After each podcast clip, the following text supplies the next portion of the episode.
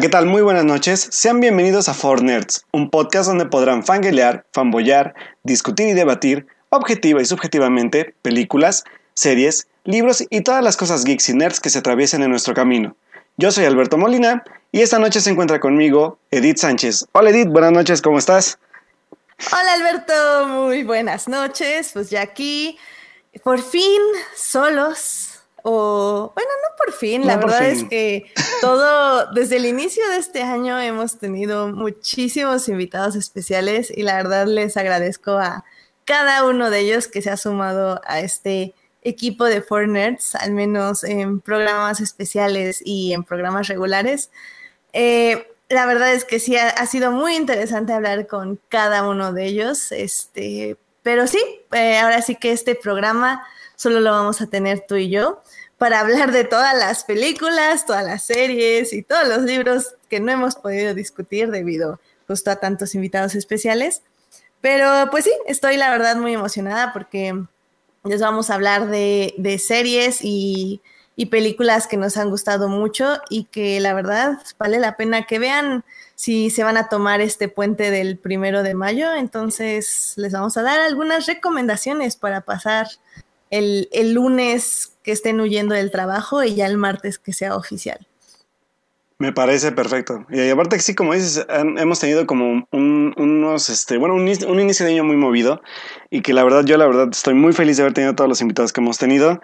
La verdad es que sí le debo una disculpa a Edgar porque me perdí el, el, programa con él, pero pues sabe que estuve en alma y cuerpo con ustedes. En un cuerpo no, pero en alma sí.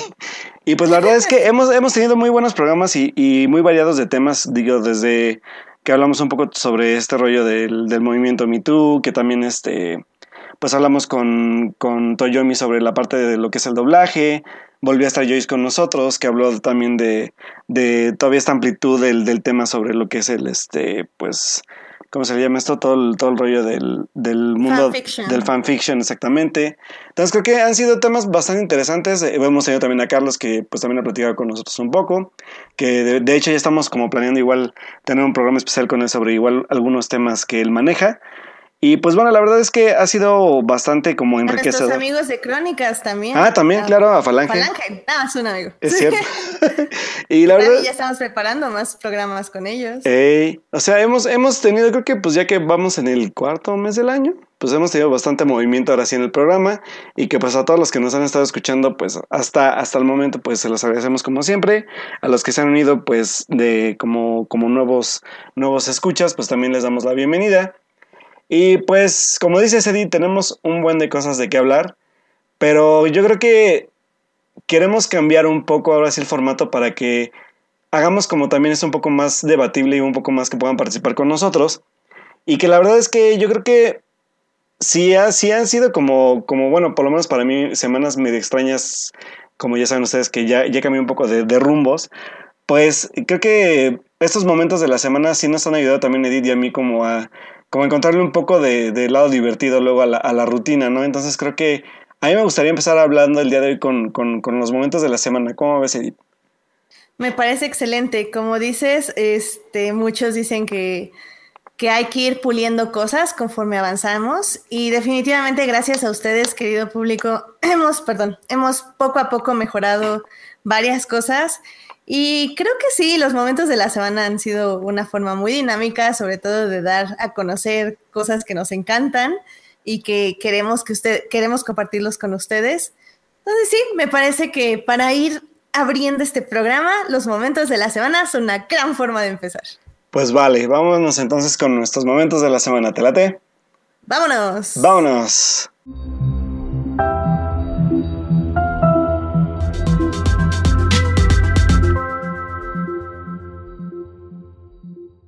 Bueno, pues esta semana, ¿cuál fue? Ah, bueno, mejor, ¿te parece, Alberto, si empiezo yo? Claro, primero las, primero las damas. Vamos a ampliarlo un poco más. Va, primero las damas. Entonces, bueno, eh, literal me voy a poner un cronómetro, porque mi, mi momento de la semana, la verdad es que me encanta hablar de este tema muchísimo y no me canso de venderlo, a pesar de que es muy caro, pero bueno. mi momento de la semana definitivamente fue el Spartan Race, que fue esta semana, fue este sábado en Whisky Lucan.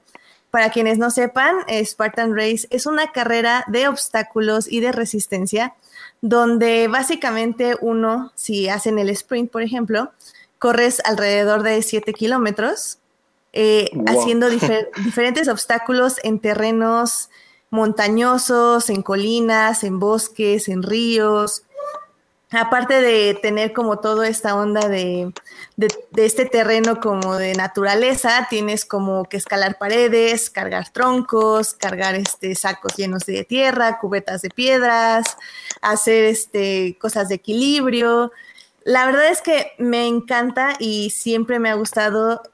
Eh, tiene como dos partes malas, siento yo, que es que una es que es muy caro eh, van pagando ustedes 1.300 pesos más o menos en promedio por boleto.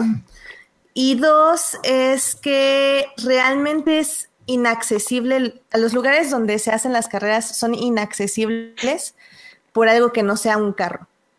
Pueden contratar transportes, hay formas de llegar con transportes, este, pueden hacer llegar en taxi o pueden llegar en su propio carro o en carro con amigos, pero tienen que forzosamente llegar en auto y luego es muy duro para los carros o para los guías porque como no hay señal te pierdes, como nosotros nos perdimos una hora y media buscando nada el lugar, cosas así, pero al final del día creo que vale muchísimo la pena. Eh, yo les he dicho que si quieren tips como para entrenar para la primera carrera, yo se los doy, ahí contáctenme en Twitter, no tengo ningún problema.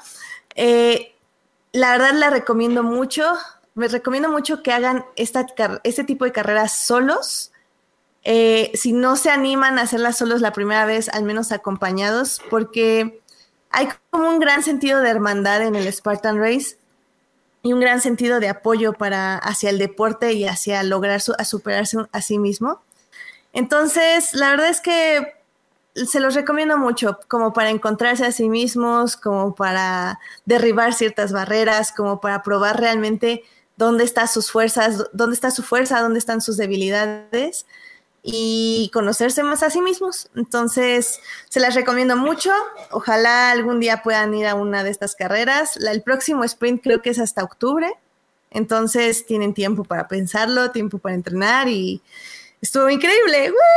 Esta, esta, esta, esta, esta, esta, ¿cuál es tu, bueno, cuál, cuál es, cuál, cuál es tu número de edición que llevas con esta carrera? O sea, ¿cuántas veces has estado en el, Spartan?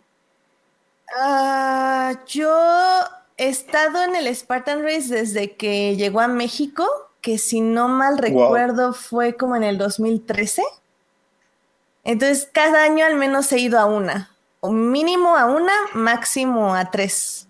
en, el año. Que son las tres carreras. En el año. Wow. No son muchas carreras al año, como digo, son como unas cuatro o cinco, eh, de diferentes eh, dificultades, pero eh, son realidad nada más como cuatro o cinco, cuatro, cuatro en el año. Por eso están también tan separadas de fechas. Les digo que el próximo sprint, que es el de 7 kilómetros, es hasta octubre. Oh, y esa es en las faldas del Nevado de Toluca. Entonces ah. esa va a estar también padre. Wow. ¿Y vas a ir? Mm, todavía no sé, pero tal vez sí. Eh, vientos.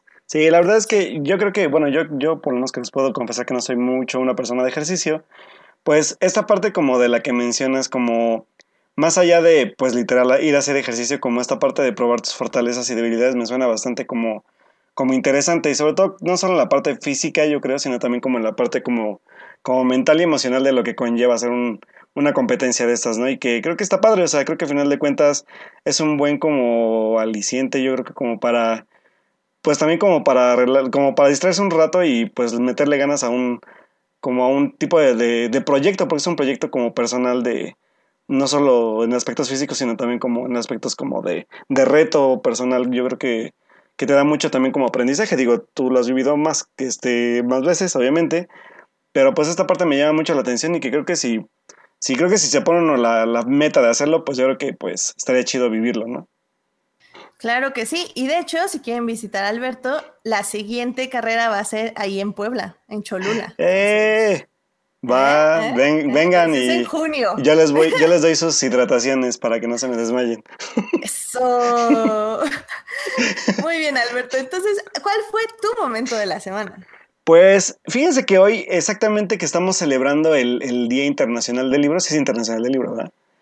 Sí, claro, claro. Pues fíjate que ya tenía yo rato como de no comprarme como un, algo, un libro o algo así en este, pues de algo, ¿no? O sea, como de en general de lo que me guste, ya sea como de una novela de ficción, ya sea un cómic. Y pues este fin de semana tuve el chance como de ir a, la, a la, tienda de, de los buitos, ustedes sabrán cuál es. Y pues estuve baboseando un rato, estuve buscando una revista que quería conseguir, que de hecho trae en la portada el director mexicano Alfonso Cuarón, que ya la encontré y pues ya, ya la voy a leer y les contaré qué tal está. Pero me encontré con la sorpresa que, que la editorial Camité, eh, bueno, la editorial Camité de hecho estuvo publicando hace casi un año todo lo que fue la colección de, del cómic de Brian Lee O'Malley, que es Scott Pilgrim. Y pues la verdad es que las ediciones estaban bastante bien, las encontraban como en sus pastas normales y también en sus como de colección que era pasta dura. Y pues la verdad es que fue la edición a color y estuvo bastante bien, creo que fue una buena edición para México. Para aquellos que pues no podían conseguir como las ediciones de Estados Unidos que también aparte eran en blanco y negro, creo que la, la readaptación a color pues le, le cayó bien a la, a la serie.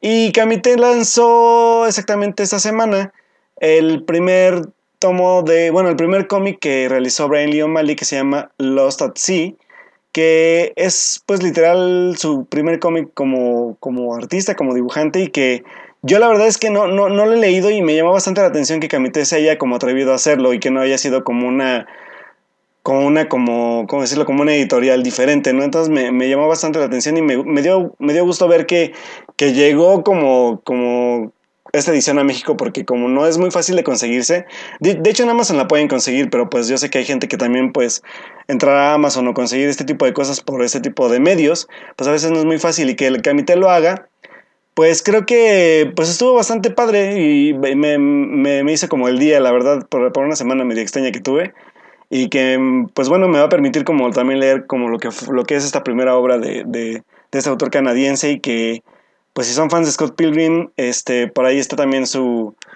bueno, hizo una novela después de Scott Pilgrim que también es muy buena, que es así, logré conseguirla en un en una mole, pero este sí son bastante caros. Entonces, la verdad es que también el precio de, de, de, de esta edición de, de, su obra, que de hecho es por el décimo aniversario de, de, que, de que se publicó en Canadá y después en Estados Unidos, este trae también sus dos versiones, que es la versión como normal, que es en pasta blanda, y la edición de lujo que es en pasta dura. Entonces, la verdad es que el precio se me hace bastante accesible y pues también teniendo en cuenta pues el trabajo de traducción, ¿no? Entonces, creo que pues ese fue como mi gran momento de la semana haberme encontrado como este material que, que yo la verdad no esperaba encontrar en México así y que se agradece bastante, ¿no? Que sobre todo la parte de, de este editorial que pues se dedica totalmente a los cómics, que también se traiga este tipo de, como de pues de ediciones, ¿no? Entonces creo que si la pueden conseguir y leerla y pues ya la podemos comentar ya que la, ya que la leamos, estaría muy muy chido. Y ya saben, pues por ahí por Twitter, si no, pues el otro programa también, bueno, no el otro, el que sigue del otro, pues ya podemos también comentarlo pues también por aquí por el chat o por redes sociales, como ustedes gusten. Y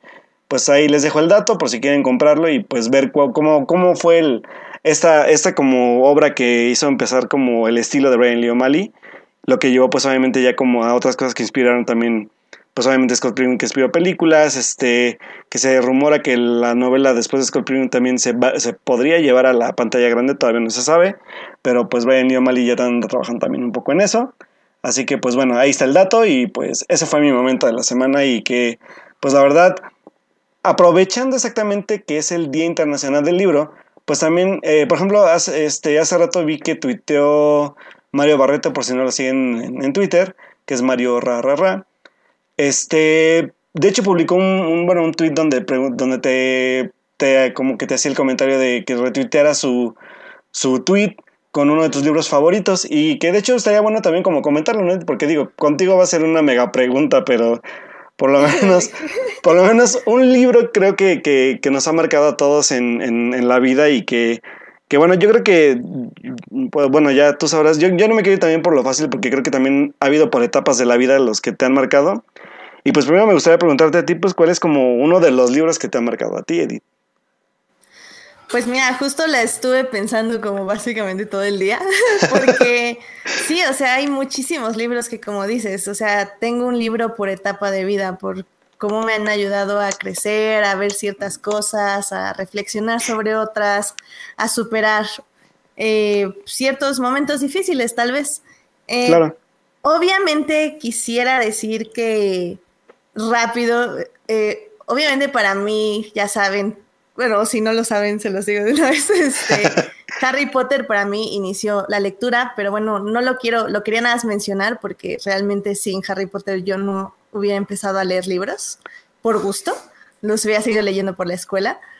Pero uno de los libros que leí justamente después de Harry Potter fue mi primer libro de, de una autora, de una mujer, de una escritora, y fue un libro que me fue muy difícil para mí leerlo porque era muy complejo de leer y al mismo tiempo de, de, interpretar y de digerir y de todo lo que pasaba dentro del libro. O sea, fue, fue como pasé de Harry Potter a este libro y fue como, ¿qué? O sea, fue, muy complicado, pero por lo mismo me encantó y como que me sentía muy identificada con el personaje. Yo estoy hablando del libro de Orlando de Virginia Woolf. Eh, yo oh. leí la traducción de, eh, de Borges que hizo. Eh, y la verdad es que fue muy, muy, muy interesante. O sea, me acuerdo que tenía que tener un diccionario a mi lado para leer el libro porque era, tenía palabras como muy complejas que yo no conocía. Y, y la verdad es que fue, fue toda una experiencia, la verdad, leer Orlando. Y y cualquiera que... voy a buscar qué editorial es esta traducción de Borges porque creo que vale mucho la pena. Creo que es la una de las traducciones mejor hechas que he leído de Virginia Woolf y Virginia Woolf no es difícil, no es fácil traducirla. Entonces la voy a buscar para decirles cuál es y, y sí, Orlando de Virginia Woolf fue uno, fue uno de mis libros que ha marcado como mi vida de lectura. Wow, interesante. Sí, y tú, Alberto, ¿cómo qué libro te pues gustaría recomendar este día del libro? Fíjate que, que, que, no quería como también como, exactamente por eso dije, me voy a saltar como esa parte porque al final de cuentas creo que ya eso ya lo hemos hablado muchas veces en el programa. Harry Potter fue como una, un parteaguas para una generación como la nuestra y que pues nos invitó a leer porque de hecho pues a nosotros nadie nos enseñó a leer, ¿no? O sea, nosotros lo descubrimos por nuestra cuenta. Y este, pues creo que por etapas y después pasando como Harry Potter, que yo empecé como a descubrir otro tipo de textos. Fíjate que fue bien interesante porque yo estuve como, bueno, o sea, sí leí como varias otras cosas después de eso, pero sobre todo fantasía. Se me evoqué mucho a Tolkien, este, leí un poco también, me acuerdo que leí lo primero de, de Aragorn, este, así como ese tipo de libros. Pero me causó mucha curiosidad. ¿Mandé? Eragon me gusta a mí también. Sí, leí el primero y me gustó, pero fíjate que ya no lo seguí, pero sí es como mi plan seguirlo. y este.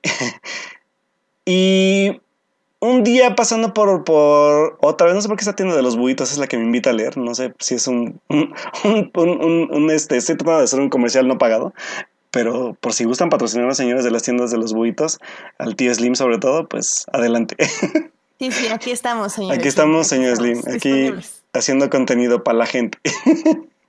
y bueno, y bueno, la verdad es que también ese día pasé y me encontré con un libro que se llamaba El Búfalo de la Noche, que es del ya director y también guionista Guillermo Arriaga, que lo van a recordar porque es como su primer gran hit junto con este Alejandro González Iñárritu, que fue Amores Perros. Y bueno, vamos a aceptar que pues los guiones de Arriaga siempre han sido como sórdidos, este, muy pesados y y pues con muchas capas, ¿no? Creo que es, es, un, es un, bueno, por lo menos autor cinematográfico se me hace un, autor no fácil de digerir, pero me llamó bastante la atención que Arriaga tuviera pues un libro, pues bueno, una novela literaria, entonces eso fue como mi primer gancho y decir, bueno, pues sí he visto las películas, posiblemente vaya a encontrar yo como un, un, un buen libro en esto, ¿no? Y entonces, este, pues ya leí un poco la sinopsis que iba un poco de un, pues un chavo que tenía como una relación con una chica que era la, pues, entre comillas, la novia de, de, su mejor amigo. Pero te platicaba nada un poco como a, eh, como a muy grandes rasgos que pues había como este triángulo amoroso ahí, ¿no? Entonces que toda esta relación se llevaba a cabo como en la Ciudad de México y que eran como escenarios, ¿no? Dentro de, dentro de, este, de esta historia. Y pues la verdad es que yo este libro lo leí, lo leí yo creo que en la, en la universidad, entrando, entrando a la universidad, recuerdo.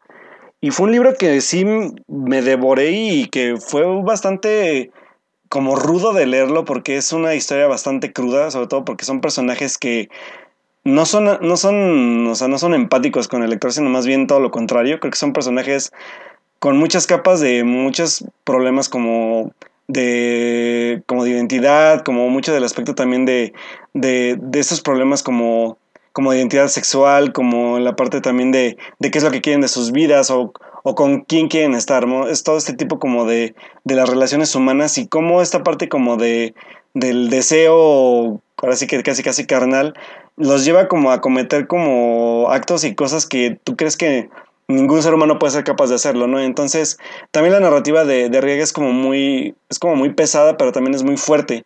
Y creo que es lo que me empezó a traer del libro. O sea, es un libro que encontré como bastante crudo, pero que, que me pareció pues bastante realista también en el aspecto de lo que contaba.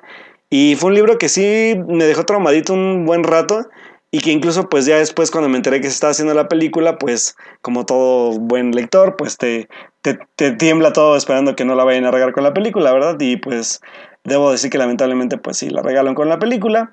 Pero en el libro... Siempre. Sí, como siempre. Y aparte, ¿sabes por qué? Porque la película fue tan literal que se fue por lo superficial. O sea, es una película tan, se puede decir entre comillas, erótica, pero que tiene un trasfondo interesante, que en la película solo se toca la parte erótica de forma superficial. Entonces es como lo que no me gustó mucho. Pero en el libro van a encontrar como una historia muy fuerte y que yo creo que vale la pena leerlo. O sea, Arriaga como en la parte de literatura me sorprendió bastante. Que de hecho ahorita también quiero ya como empezar a leer lo que es un nuevo libro que se llama El Salvaje. Que de hecho leí unos tres capítulos y que están como dentro del, dentro del tipo de narrativa que maneja el Búfalo de la Noche. Eh, de hecho Arriaga es como muy... Aparte que es muy descriptivo, pero no, no abusa de, de la descripción, sino como que es conciso, pero puedo decir, es descriptivo pero conciso.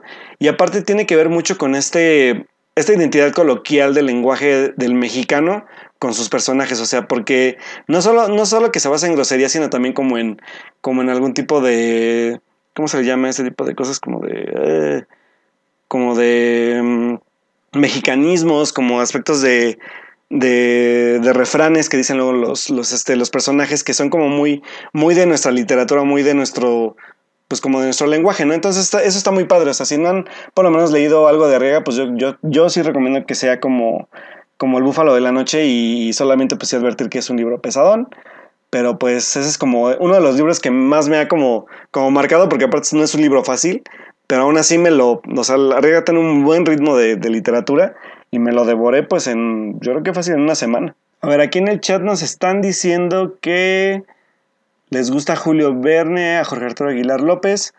Ah, yo de Julio Verne creo que después de Harry Potter leí Capitán de 15 años, este, Joyce, está también en el chat y dice que llegó a tiempo. No nos ha dicho. Sí, pero no nos ha dicho. Pero por ejemplo, digo, por ejemplo, Capitán de 15 años de Julio Verne es muy buena, entonces también este, pues también es un buen autor, yo creo. Sí, pues sí, la verdad ya también les tenemos el programa especial de la semana pasada donde hablamos de Dune, eh, Dune porque eh. está muy bueno.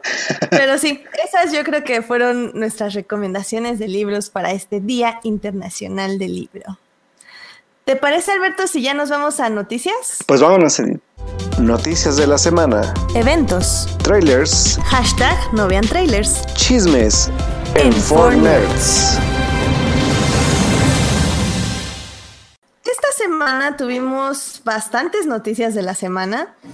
Ay, Joyce nos está mandando apenas sus libros. A ver, Joyce. ¿Qué pasó, Joyce? Ay, Joyce, de verdad es que tiene muchos libros. Ah, que fue el internet. De hecho. Pero bueno, vamos a discutir rápidamente las noticias de la semana. Eh, veamos, yo quisiera empezar porque Netflix va a adaptar una película llamada The Wave. Esta película es, si no mal recuerdo, alemana y la quieren adaptar los mismos creadores de la serie Dark. The Wave a mí como película me gusta muchísimo, de hecho si la pueden ver, la verdad es que se las recomiendo ampliamente. No tanto porque la película en sí esté buena, sino porque creo que lo que trata es muy interesante. Eh, The Wave habla sobre un maestro que como para enseñarles a sus alumnos, hagan de cuenta que tenían como diferentes clases donde hablaban de la anarquía, la dictadura, etc, etc. Entonces, esta clase hablaba sobre la dictadura y el fascismo. Entonces, para enseñarle a sus alumnos lo que era la dictadura, o sea, o más que nada como lo que logró Hitler eh, con Alemania, empezó a hacer un grupo llamado The Wave, donde efectivamente todos se vestían igual, tenían un himno, tenían sincronía, y poco a poco esto se les va yendo de las manos. Eh, más bien se le va de las manos al profesor y estos alumnos empiezan literalmente a vivir lo que se vivió en la época de Hitler, donde todos empezaron a caer en esta dictadura, en este fascismo y en esta forma de vida. La verdad está muy interesante la película y como serie me parecería aún más interesante porque va a explorar pues básicamente todas estas facetas del ser humano y cómo nos gusta adaptarnos a lo que es seguro para nosotros, obviamente, y a lo que es colectivo. Entonces, la verdad, estoy muy interesada y sobre todo si lo van a hacer los creadores de Dark, pues la verdad sería muy interesante ver lo que va a pasar ahí. Ah, yo no he visto este. Dark. No, Dark. Ah. Bueno, The Wave tampoco creo. Mira, pues tienes que ver The Wave y luego ves Dark, porque Dark también ya sacó las primeras imágenes de su segunda temporada. Uh. Entonces va a estar muy, muy padre. Eh, como ya lo decíamos, creo que con Carlos, que fue con quien hablé de esto, eh, no me super llama la atención la segunda temporada de, de Dark, pero la voy a ver. O sea, definitivamente es algo que sí, no espero con ansias, pero ya que esté ahí, la voy a ver. Ok. Fíjate que igual este, ya espero verla pronto porque ahorita sí me ando poniendo en mi serie, señores, así que ya pronto igual le estaré diciendo mis comentarios y pues por ahí por Twitter también. Sí, sí, sí. ¿Tú tienes alguna noticia o quieres que siga yo? Pues bueno, yo nada más quería mm, decir rápido porque exactamente en pleno programa, señores, nos están agarrando dos noticias interesantes. Se está llevando a cabo en estos momentos la premier de una película de la cual ya les diremos que hablaremos el próximo programa, pero ya se imaginarán cuál es. Y que pues bueno, ya todo el mundo está esperándola. Es una de arte, ¿verdad? Sí, exactamente, ya sabes, como la gente le encanta las películas de, entre comillas, arte. Sí, obras de autor, por favor. Entonces, bueno, hablando exactamente como de ese universo, pues hubo gente que no sé si recuerden que se estuvo quejando porque el primer avance de la película de Venom pues solo nos mostró una película de Tom Hardy y no de Venom, pero se acaba de lanzar exactamente hace en cuestión de minutos el segundo tráiler con el póster de Venom y pues ahora sí la gente pues está como dividida entre si el diseño de Venom les gustó o no, así que pues señores, Obviamente, pues no todos se les puede tener contentos, pero yo por lo menos sí puedo decirles que se ve mucho mejor que el de Spider-Man 3. Así que, bueno, pues este. Eh, Venom, recuerden que va a ser protagonizada por Tom Hardy y se supone que se va a estrenar el otro año, a, supongo que va a ser a mediados de marzo. Entonces, este, pues ya ahí está el trailer por si gustan verlo, señores. Obviamente después de que acabe Fornerts, obviamente, no nos, no nos abandonen. Y pues bueno, estas son como las dos noticias que ahorita me agarraron como desprevenido. Y pues creo que tú tienes, bueno, ahorita que ya tomes algunas de las que también tienes tú pendientes, pues ya quiero hablar sobre también como que podemos discutir de forma rápida la parte de unas nominaciones a unos premios de cine. Entonces, pues... Dame. Tú sigue. Sí, sí, sí, tú, tú sigue, tú sigue. tú sigue, tú sigue. Eh, la verdad, yo nada más quiero discutir rápidamente un tweet que me llamó mucho la atención, que es que eh, la película que va a ser live action de Mulan, eh, va a, ya sacó como el comunicado de los actores que están buscando. Y pues la mala noticia es que no va a salir Li, Shang, que era como, no el interés amoroso de Mulan, pero sí es el interés amoroso de Mulan. Ya no va a salir él, sino que va a salir un monito que se va a llamar Commander Tong y el problema básicamente de esto es que como está descrito en la hoja de casting de Disney, es que el comandante o Chen Onju, Onju, Wei, bueno, él eh, es alguien que al parecer va a odiar a Mulan cuando es, eh, bueno, cuando finge ser hombre, va a odiarla, eh, va, va este, básicamente a, a, tratar de que falle en todo y cuando descubre que es mujer es como, oh no, ¿qué crees? Estoy enamorado de ti. Entonces, obviamente esto ha, provocado como mucho enojo, sobre todo en Tumblr y en algunas redes sociales, porque la verdad es que quieran, de una forma u otra, Disney creó de Li Shang un person una, una personaje de representación bisexual, lo cual fue muy interesante y que está ahí, aunque no queramos como verlo así, pero era un monito que literal estaba enamorado de Pink y cuando descubre que es mujer, sigue enamorado de Pink. Y lamentable, y que quiten este personaje, pues me parece como muy triste y pues muy lamentable, ¿no? Sobre todo porque ahorita que estamos en políticamente correcto, lo increíble hubiera sido que se mostrara una actitud muchísimo más bisexual de este personaje y ya no tanto como suponer que era, sino realmente reafirmar lo que era. Pero bueno. Pues bueno, Disney, ¿qué quieres que hagamos? Y deja, deja, no va a haber ni canciones, eso va a ser lo peor de todo. Ah, eh. yo, ya, quería cantar ahí. sí, ya sé. Hombres de acción y nos vas a dar honor y así. Sí, a mí también me gusta mucho eso. Pero bueno, eh, siempre, siempre tendremos creo que la animada, dejando en claro eso. Claro que sí, siempre tenemos la animada, nunca nos la quitarán porque esa es perfecta. Exacto. Y esa sí la veo doblada, ¿eh? para que vean. No la veo en su idioma original. Mírenla. Eh, también en el camino de Representation Matters, eh, la verdad yo creo que no es tanto así. Yo creo que todavía nos falta muchísimo en este aspecto. Porque eh, se anunció que la bueno, que en la segunda unidad de la película de Star Wars, mención obligada, eh, va a ser dirigida por Victoria Maoni, que según yo, ahorita les digo quién es, porque es una. Es que eh, o sea, el anuncio lo dio Ava DuVernay, que es la directora de A Wrinkle in Time. Eh. Y pues básicamente es amiga de ella. Y, supongo que es directora, pero. Ah, sí. Hizo una película como semi-biográfica llamada Yelling at the Sky. Estaba buscando el nombre. Que sí ganó el Oso de Oro en el Festival de Cine de Berlín. Y bueno, pues ella va a ser la mano derecha de J.J. Abrams en la nueva película de Star Wars.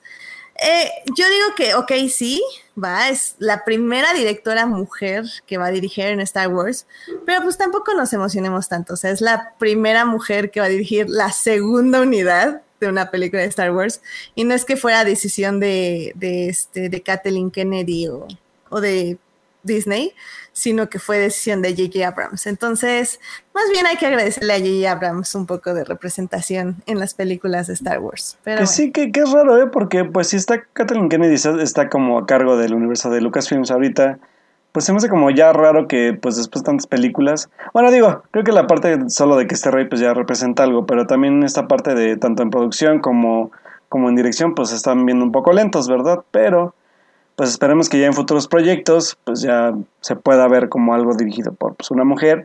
Y sobre todo que, que pues también les den oportunidad como a como bueno que en esta parte sí es lo que iba a decirte como como nuevos talentos como lo es ahorita pues esta Victoria.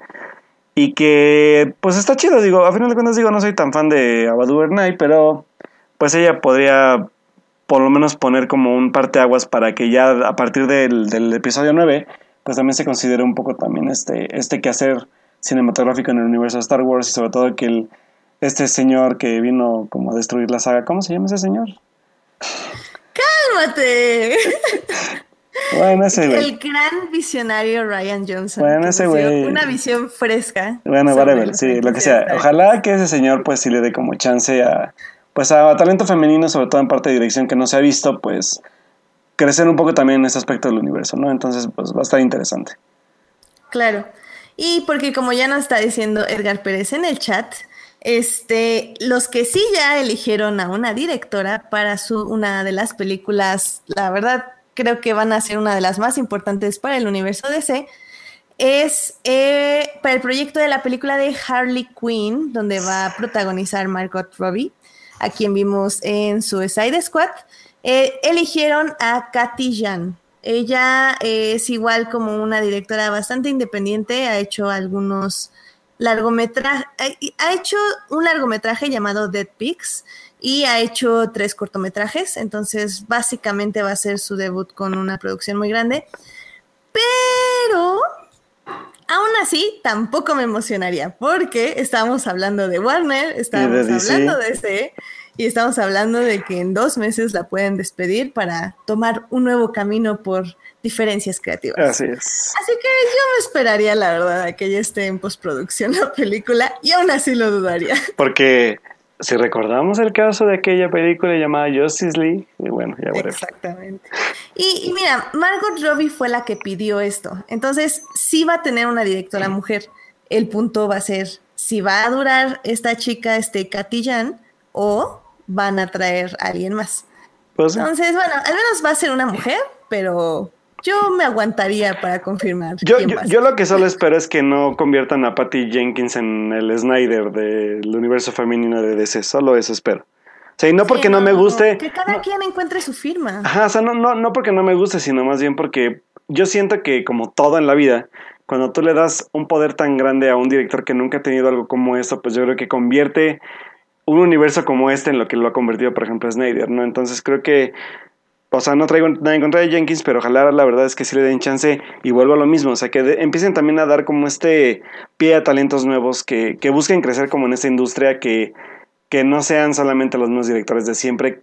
Y como lo hemos visto, creo que es el caso más ejemplar, el de Zack Snyder, y yo sé que Melvin me va a odiar, pero ya la verdad es que también hay directores que pierden rumbo. O sea, la verdad es que yo creo que lo que, por ejemplo, le falta a Snyder ahorita es hacer como algo como lo que hizo, no sé, Michael Bay con esta película de, de, de que salía La Roca y este...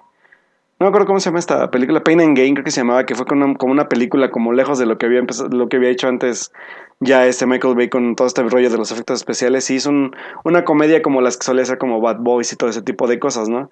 Entonces creo que eso por lo menos para mí es lo que le falta a Snyder y que creo que también eh, eh, ah, voy al punto este de que por ejemplo, si van a usar a Patty Jenkins como la ahora la salvadora del universo, pues yo creo que también estaría bueno darle como este pie a, las directoras, ¿no? Y que pues ojalá que, que Katy Jan dure, por favor. Y que pues también, sobre todo también lo que me preocupa es el, giro que le van a dar al personaje de, de, de, Harley Quinn, porque pues sabemos que Harley Quinn es un personaje fácil de tratar. Y pues obviamente pues... No, y puedes hacer muchísimas cosas con Harley Quinn, la verdad. pero la, la, la, la cosa es que hagan las cosas cosas que de verdad aporten algo, porque también vuelvo a lo mismo, o sea, es como lo que pasó con, con, Wonder Woman. Wonder Woman fue una cosa con Patty Jenkins y en Justice League volvió a convertirse como en este carne de cañón para los superhéroes. Entonces, creo que sí, este, pues sí, o sea, sí, sí tendremos que ver la visión de la directora. Exacto. Y pues ya nada más para concluir. Oye, mis, todas mis noticias fueron muy Representation Matters. Muy Representation Matters, hashtag. Sí, claro que sí. este, ya para cerrar estas noticias, nada más quería mencionar que eh, el, LG, el LGBT Center de Nueva York eh, nominó, bueno, más bien premió a Kenyan Lonsdale, Lonsdale eh, que ustedes reconocerán por ser Kid Flash en las series de la Rovers. Eh, le dio un premio por justamente representación eh, y la verdad es que estuvo muy bonito su discurso. Yo lo retuiteé en, Twitter, pero bueno, lo voy a poner en la página para que lo puedan ver. Es, es muy hermoso y básicamente, o sea, lo que él dice es, a mí siempre me han dicho que sea yo mismo, pero ser yo mismo era muy complicado en algún punto de mi vida. Y ahora he llegado a la conclusión de que ser yo mismo significa ser amor y, voy a hacer eso, voy a hacer amor para, para mí, para ustedes y para todos los que me rodean. Y pues la verdad estuvo bien bonito. Obviamente Stephen Amell, que es este Oliver Queen en el Arrowverse, le, le aplaudió y lo likeó y le, le, dio muchos abrazos y todo. Entonces, ay, no sé, me encanta este chico porque ha hecho cosas muy bonitas. Síganlo en Facebook, en Twitter y en YouTube. La verdad es que ah, eh, baila increíble y está haciendo proyectos muy interesantes. Entonces, síganlo porque sí está, está muy interesante. Muy bien. Eh, pues ya, nada más para concluir las noticias. Eh, salieron pues sí, ya las nominaciones para los Arieles del 2018, Alberto. Así es. cuentas un poco de eso? Pues bueno, señores, como cada año, pues la Academia de Artes Cinematográficas de México, pues saca su lista para premiar a las mejores películas estrenadas y hashtag, digo, entre comillas, no estrenadas, como fue lo que, lo que pasó con la Guarda Compañía el año pasado. Pero bueno, a final de cuentas creo que también es una buena plataforma como para impulsar películas que no se han podido ver. Y bueno, me, voy a dar como rápido como la, la lista, sobre todo para que también veamos qué películas sí se han estrenado y qué no. Y bueno, no sé si me enfoco a, como a las principales o solo mejor película, Edith. ¿Cómo ves? Em, yo digo que mejor película. Vaga, bueno, nada más menciono las, las de mejor película y ya en, en, el, en el podcast, ya cuando se, se, se, sube el diferido, pues ya ahí les dejamos toda la lista completa para que la puedan checar. Pero bueno, de las películas nominadas a mejor película del año, eh, son cinco películas y son Batallas íntimas, La libertad del diablo, La región salvaje, Sueño en otro idioma y Tiempo compartido. Eh, Tiempo compartido recientemente se presentó en el Festival de Cine de Guadalajara. Está protagonizada por Luis Gerardo Méndez y ganó mejor guion en el Festival de Cine de Berlín, si no mal recuerdo. Entonces, bueno, Tiempo Compartido es como, la, la, como una de las películas que no se han estrenado en México, más que en festivales, pero que pues ya tiene fecha próxima de estreno, que supongo que es este año. Y todas las demás películas, igual batallas íntimas, creo que solamente se estrenan en circuitos de cineteca y festivales en otras partes del país. Eh, que es este, como esta película sobre, tiene que ver como con el aspecto de violencia hacia las mujeres. Y también está La libertad del diablo de Berardo González, que como bien recuerdan, esa película se estrenó ya hace casi un mes, en, de, bueno, de forma comercial en el país y que bueno, todavía no ha llegado a muchas partes del país, pero que esperemos eh, sí se llegue a ver en todas partes, que es este documental sobre como testimonios de personas de, que han vivido en carne propia la violencia en México, pero lo peculiar del, de este como documental pues es que a las personas se les cubre con una máscara y lo que trata de hacer como pues este director es como cada que la, que la persona llora se empieza a mojar esta máscara y denota como esta como como tristeza y desesperación sobre lo que han vivido. Entonces creo que, pues bueno, es, un, es una buena también como alternativa de haber nominado y sobre todo pues que es un, es un documental nominado a Mejor Película.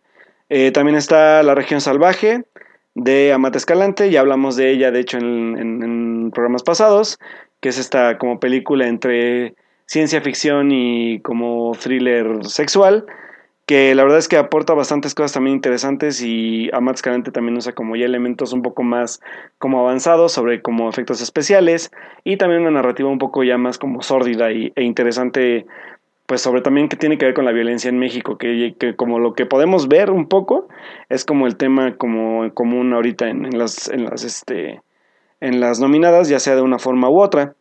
Y por último está Sueño en otro idioma, eh, que este, se acaba de estrenar incluso este, este fin de semana en carteleras comerciales, que la verdad es que si no la han visto, yo sí, este, pues la verdad es que les recomiendo que vayan corriendo a verla porque creo que es una, es una película sobre todo bastante arriesgada en, en la premisa que toca, que es sobre un chavo que va a estudiar una, una lengua materna en el estado de Veracruz que se llama Citril y que busca como pues al, menos ya no rescatarla, pero pues sí tener como el testimonio de ella.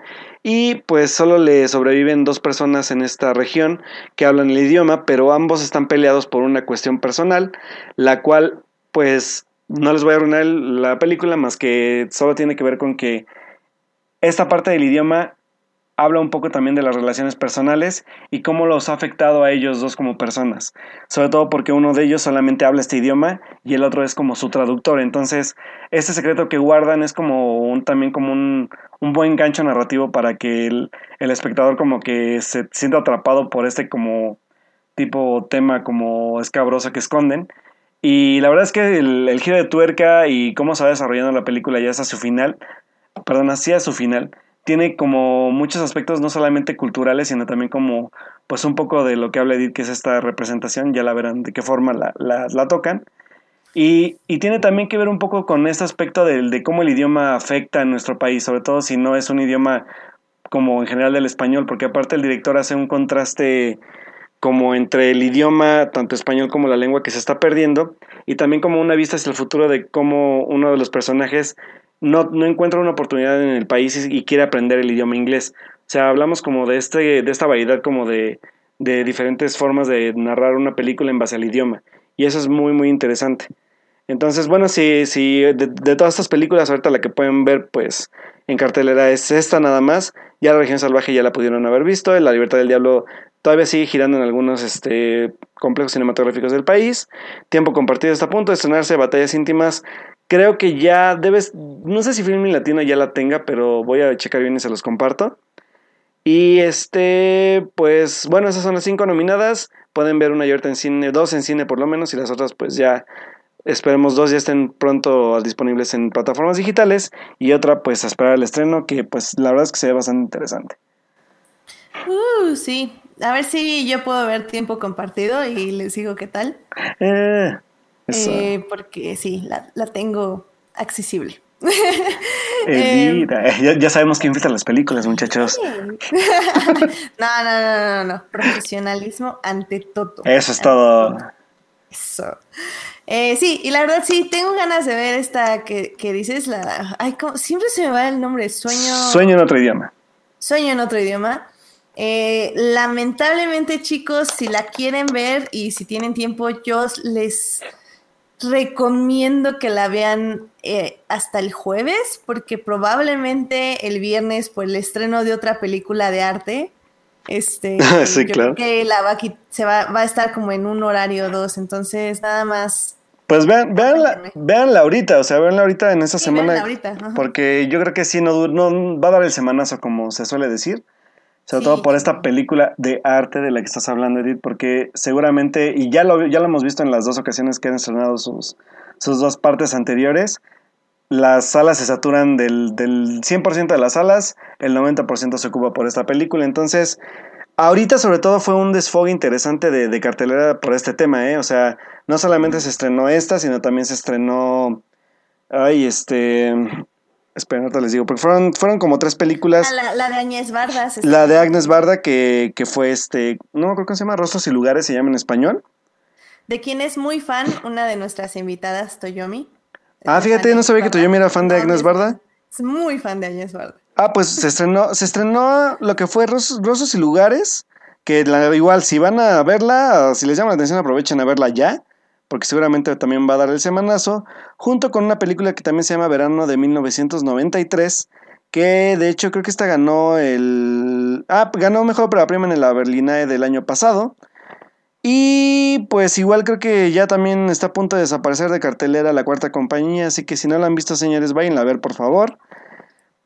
Y pues creo que fueron como las, como, como que este, como desfogue de cartelera para que lo viera la gente, porque sí, la verdad es que iba a estar muy cañón ya estrenar las películas, sobre todo porque la película que va a estrenarse el, viernes va a ser la que apertura el verano de, de, este año, entonces pues obviamente de, a partir de este viernes para adelante nos vamos a saturar de puros blockbusters. Y igual tal vez una, dos que tres películas perdidas por ahí de, de, pues, entre comillas, de arte o independientes. Así que pues aprovechen de una vez y al cine, chavos, porque la otra semana no van a ver más que una sola película en cartelera. Y nada más eh, rápido, un saludo a Dan, a ver si todavía nos escucha. Eh, pero justo nos, nos dio un, este, un shameless blog en Netflix and Chills.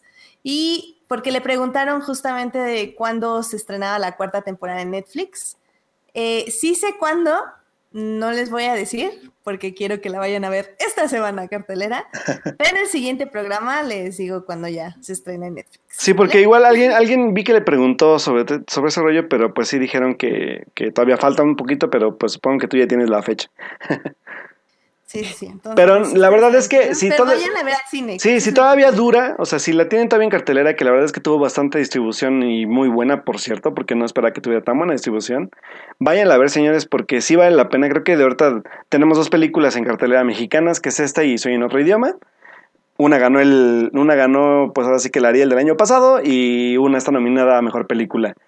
Entonces, pues ahí tienen dos opciones también para para pues desintoxicarse un poco de este cine comercial antes de que se empiecen a volver a intoxicar durante dos meses. Entonces ahí está la recomendación. Exacto. Bueno, pues yo creo que con esto terminamos las noticias. Y pues, ¿qué sección seguirá, Alberto? Ya no sé, estamos probando secciones. Sí, estamos probando secciones el día de hoy.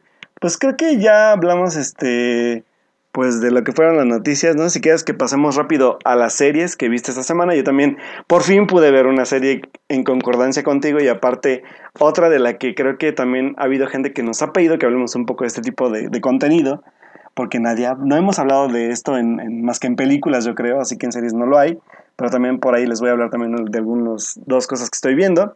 Entonces, pues vámonos a series, ¿cómo ves? Sí, vámonos a series. Pues vámonos. Series. Televisión. Streaming. En. For Nerds. Antes pues de empezar como el... A, a, como hacer como un, análisis, análisis de series, perdón.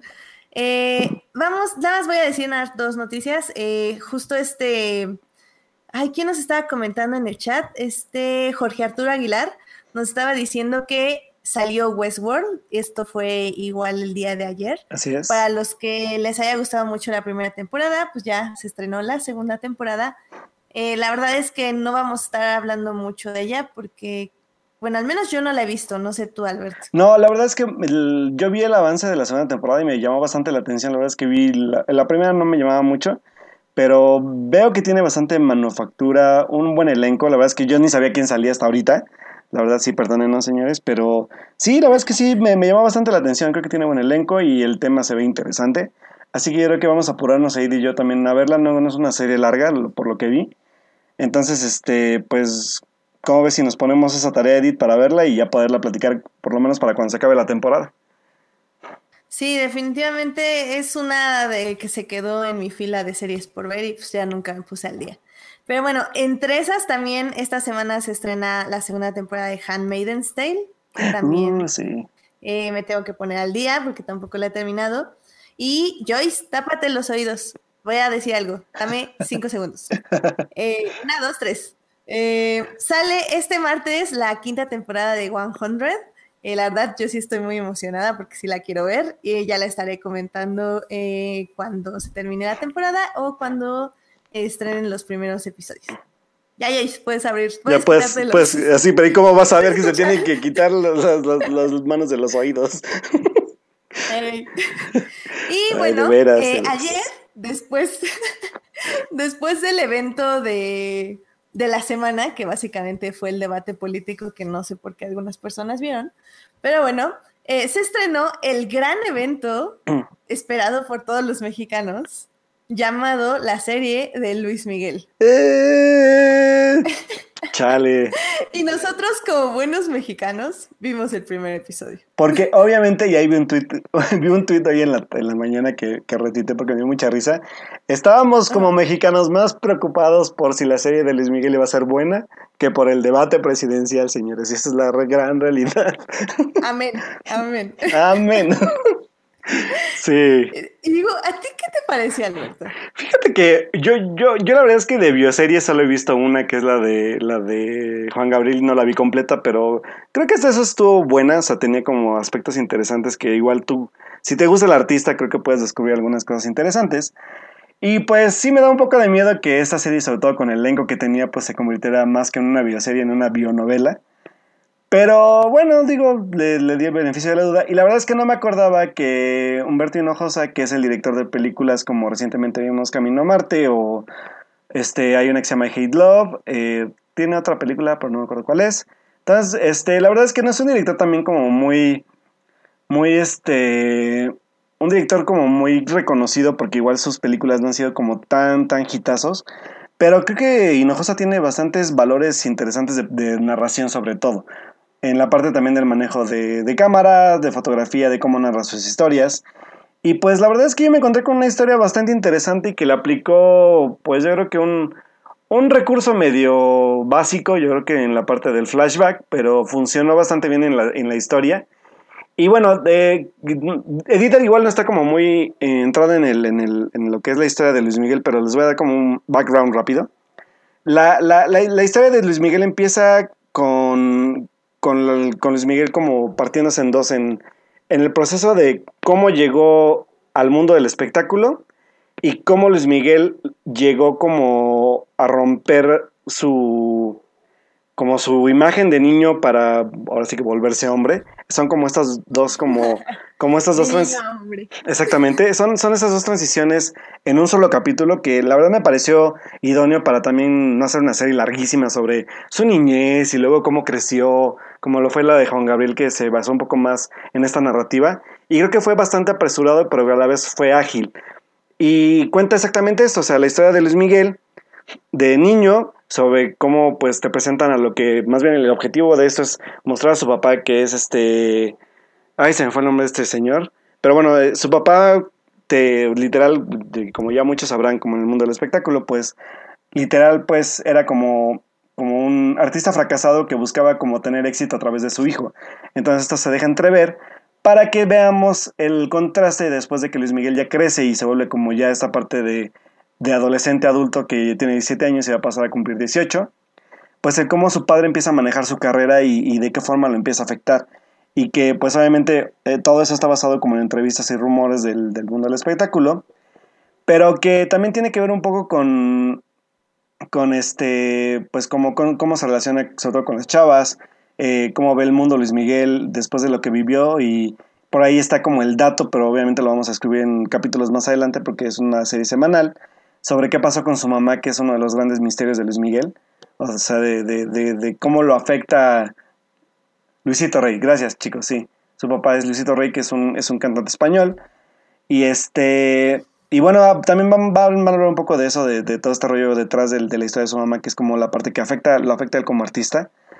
Y que yo creo que encontré, eh, solamente de lo que me puedo quejar un poco es como, como Boneta trata como de imitarlo en lugar de darle como su propio toque, pero de ahí en fuera creo que todos los demás estuvieron bien. De hecho, te, te relatan como esta historia del, de su primer noviazgo, que fue como su gran amor, que fue esta chica que era fotógrafa y modelo, que es la que, de hecho es una de las accidentalmente modelos que aparece en el video de Cuando Caliente el Sol que de hecho se supone que la chava no iba a salir porque solo era ayudante del director del, del, video y al final pues Luis Miguel y los productores dijeron pues esta chava está linda, pues vamos a meterla al video y que pues ya cuando se ve en la, en la serie que pues Luis Miguel esperaba que por lo menos su enamorada saliera un poco más, pero pues ya vemos como su papá empieza a trabajar todo este como complot para separarlo de, de, esta, de esta chava y que, fun fact, porque yo no sabía eso, eh, de, te pasan un fragmento de donde Luis Miguel se invitado a unos premios y la quiere llevar a ella como su pareja,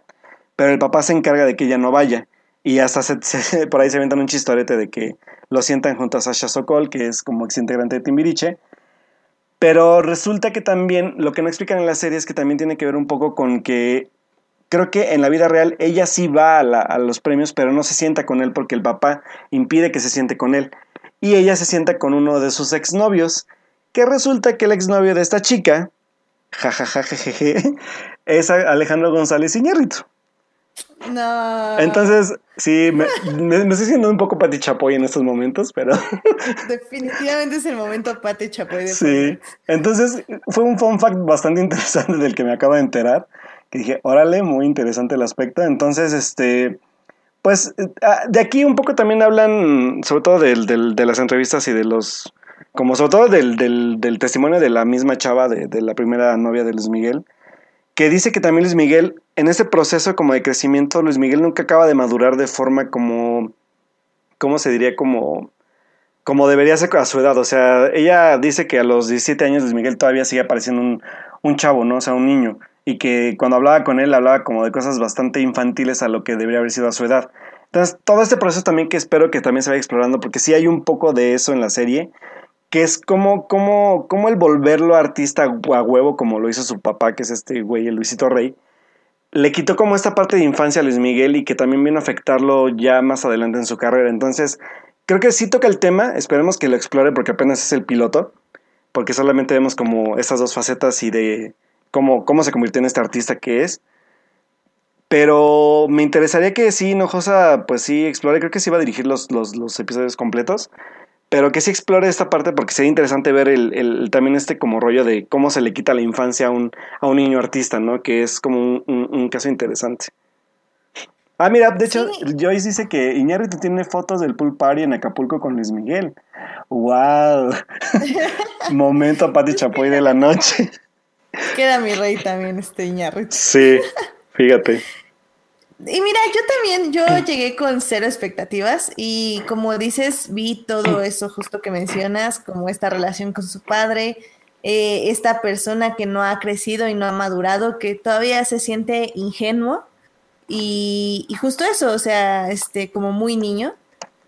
Y pues realmente me llamó la atención la serie. Eh, técnicamente está muy bien hecha, eso sí tengo que admitirlo. O sea, la fotografía está bien, las cámaras está bien, la corrección de color está bien. Eh, eh, la, narración está interesante porque te manejan tres tiempos diferentes, que es cuando Luis Miguel es niño, cuando es adolescente, que tiene 16, 15 años más o menos, y cuando ya es adulto, que en, adulto entre comillas, porque debe tener unos 20, 20 y algo, ¿no?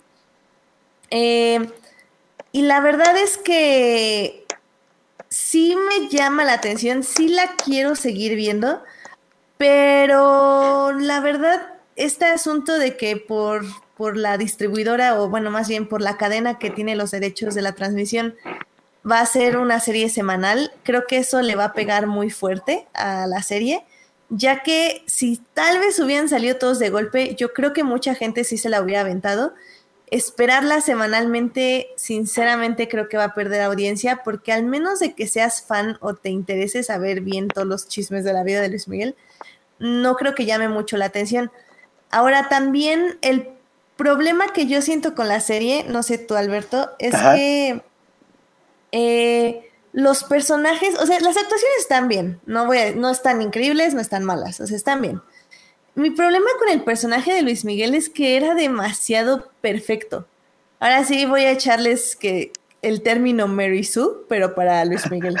Porque, o sea, súper feminista, súper comprensivo, ingenuo, pero a la vez valiente, eh, se para por sí mismo, pero a la vez no. No sé, o sea, como que sí me queda así como, eh, no creo absolutamente nada, pero eh, yo espero que los siguientes episodios sí veamos, como tú dices, este desarrollo o está perdida al abismo. Eso es como lo que a mí me gustaría ver en Asia. Sí, fíjate que igual a mí como, como, este, como este buen inicio de llegar a la cúspide y después pues el declive que ha tenido.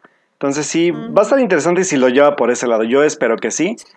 Eh, porque pues digo, si es una bioserie que obviamente busca un poco también la controversia de lo que ha estado viviendo últimamente el personaje en la vida real. Que por cierto, señores, no sé si alguno de ustedes captó el cameo de Luis Miguel y de otros ah, personajes. sí.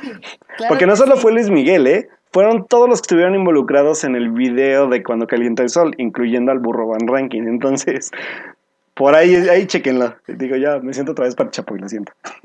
Sí, no, yo la verdad nada más agarré el de Luis Miguel. sí, por, por, ahí sí salen varios. Entonces, ahí, a ver si los pueden cachar. Pero mira, hay algo que igual iba, iba a comentar de rápido que sí fue algo como que me sacó de la, que me sacaba muy constantemente de la serie y que eran los diálogos. Que hay un momento incluso donde están ellos sentados como en, la en, bueno, está como a la orilla de a la, orilla del, del alberca y unos amigos le hace como un comentario que me parece un comentario, ¿sabes qué? Que es muy actual. Para hacer una película que está basada en, bueno, que está situada en, en 1987, esos comentarios o ese lenguaje no siento que sea como, yo sé que va dirigido como al, al público como de ahorita, pero no va como muy acorde a lo que se plantea como en la época. Y eso sí como que me sacaba mucho de onda. O sea, las groserías, incluso hay groserías que se sienten como muy forzadas en esa, en esa época. Ándale, sí, es un lenguaje atemporal, como dice Edith. Entonces, sí, esa parte como que sí me sacaba. Digo, Joyce, perdónenme. O sea, sí me sacaba un poco como de onda, pero bueno, o sea, se lo perdoné porque la verdad es que creo que por lo menos en la parte visual me llamó la atención lo que manejaba Hinojosa. Incluso en esa parte de la, de la alberca hay una escena muy interesante que, que Luis Miguel se pone a la orilla de la alberca y ve todo el mar de Acapulco en un como tipo atardecer y hace un manejo de cámara interesante y es una toma pues se me hace bonita, ¿no? Entonces creo que ese tipo de cosas como de pequeños pequeñas tomas interesantes también le dan como esa personalidad a la serie. Y pues sí, pues ya no sé si vamos, bueno, al menos yo voy a seguirla viendo. Yo sí, yo, yo sí. Comentaremos cuando ya termine, termine la serie, ¿no? Va. Eh, y iba a decir algo y se me acaba de olvidar. Mm, pero bueno, seguimos mientras me acuerdo. Eh, también yo rápidamente nada más quería hablarles de otra serie que se llama Queer Eye.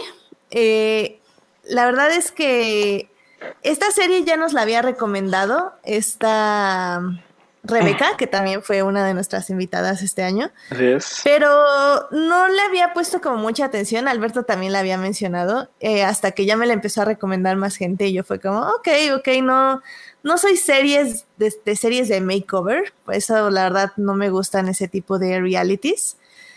Y, pero dije, vale, voy a dar chance, tenía como tiempo libre, no me podía dormir o algo, y pues la empecé a ver. El primer episodio como que dije, ok, me gusta como las vibras que está dando. El segundo episodio yo decía, ok, sí, sí, estas vibras están, están muy bonitas, el mensaje me está gustando muchísimo. Y pues ya, para el tercer episodio, pues lagrimita Remy. Y de ahí hasta que terminé la serie, porque la verdad, lo que me encantó de Queer Eye es que sí es una serie de makeover. O sea, estos cinco chicos llegan a, cambiar la vida de una persona. Y, y, sí la cambian en su peinado, en su forma de vestir, en su forma de comer, su casa, el, pero creo que lo más importante es que ellos buscan cómo cambiar su vida emocionalmente. Y eso es como súper bonito porque mm. lo hacen de una manera que ellos llegan y el chavo, bueno, señor está diciendo como es que soy feo, es que soy horrible, es que no me quiero, es que no me acepto, es que no sé cómo agradarle más a mi esposa, es que...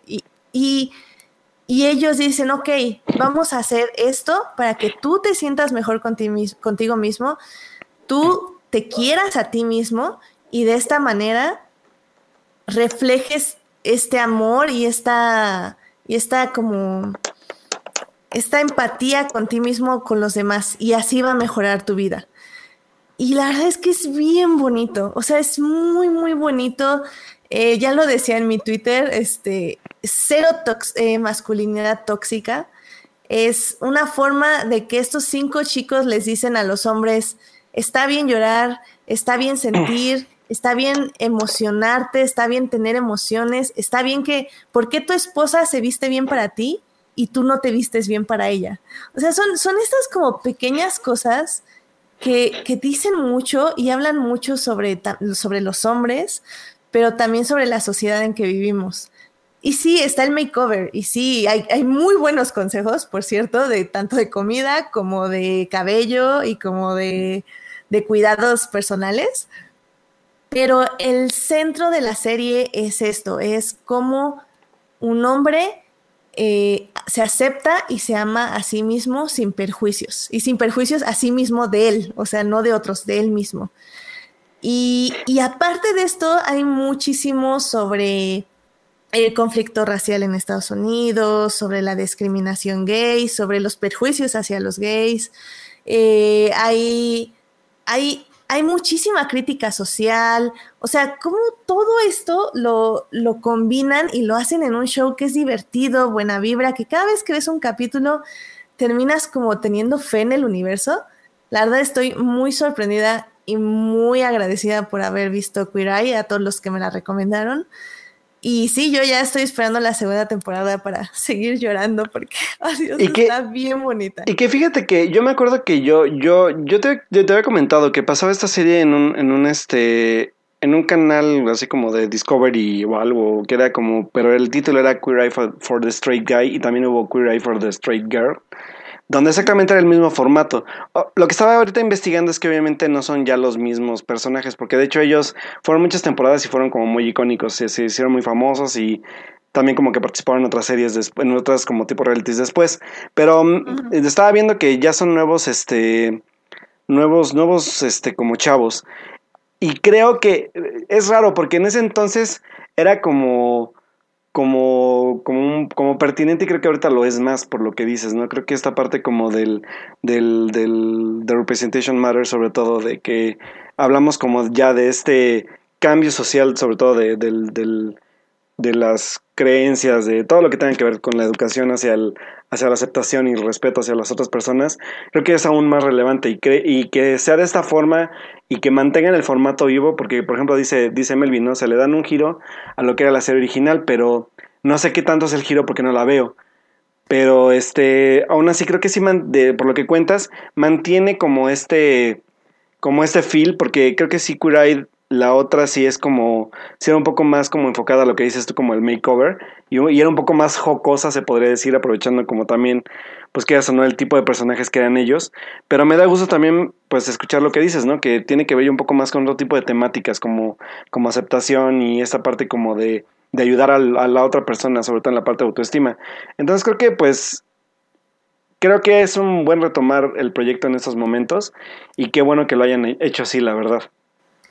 Sí, mira, yo la verdad después de terminar la serie me metí en mil entrevistas y así. Y, justo hace, hay un video en Netflix donde junta a los anteriores Faf, Faf Five, se llaman, y a los nuevos. Y, y, justo ellos lo dicen, o sea, la serie vieja, Queer Eye viejo, eh, era sobre la visibilidad, eh, sobre, hola, somos gays, existimos y estamos aquí y podemos hacer esto por ustedes. Mientras que la nueva serie es sobre la aceptación.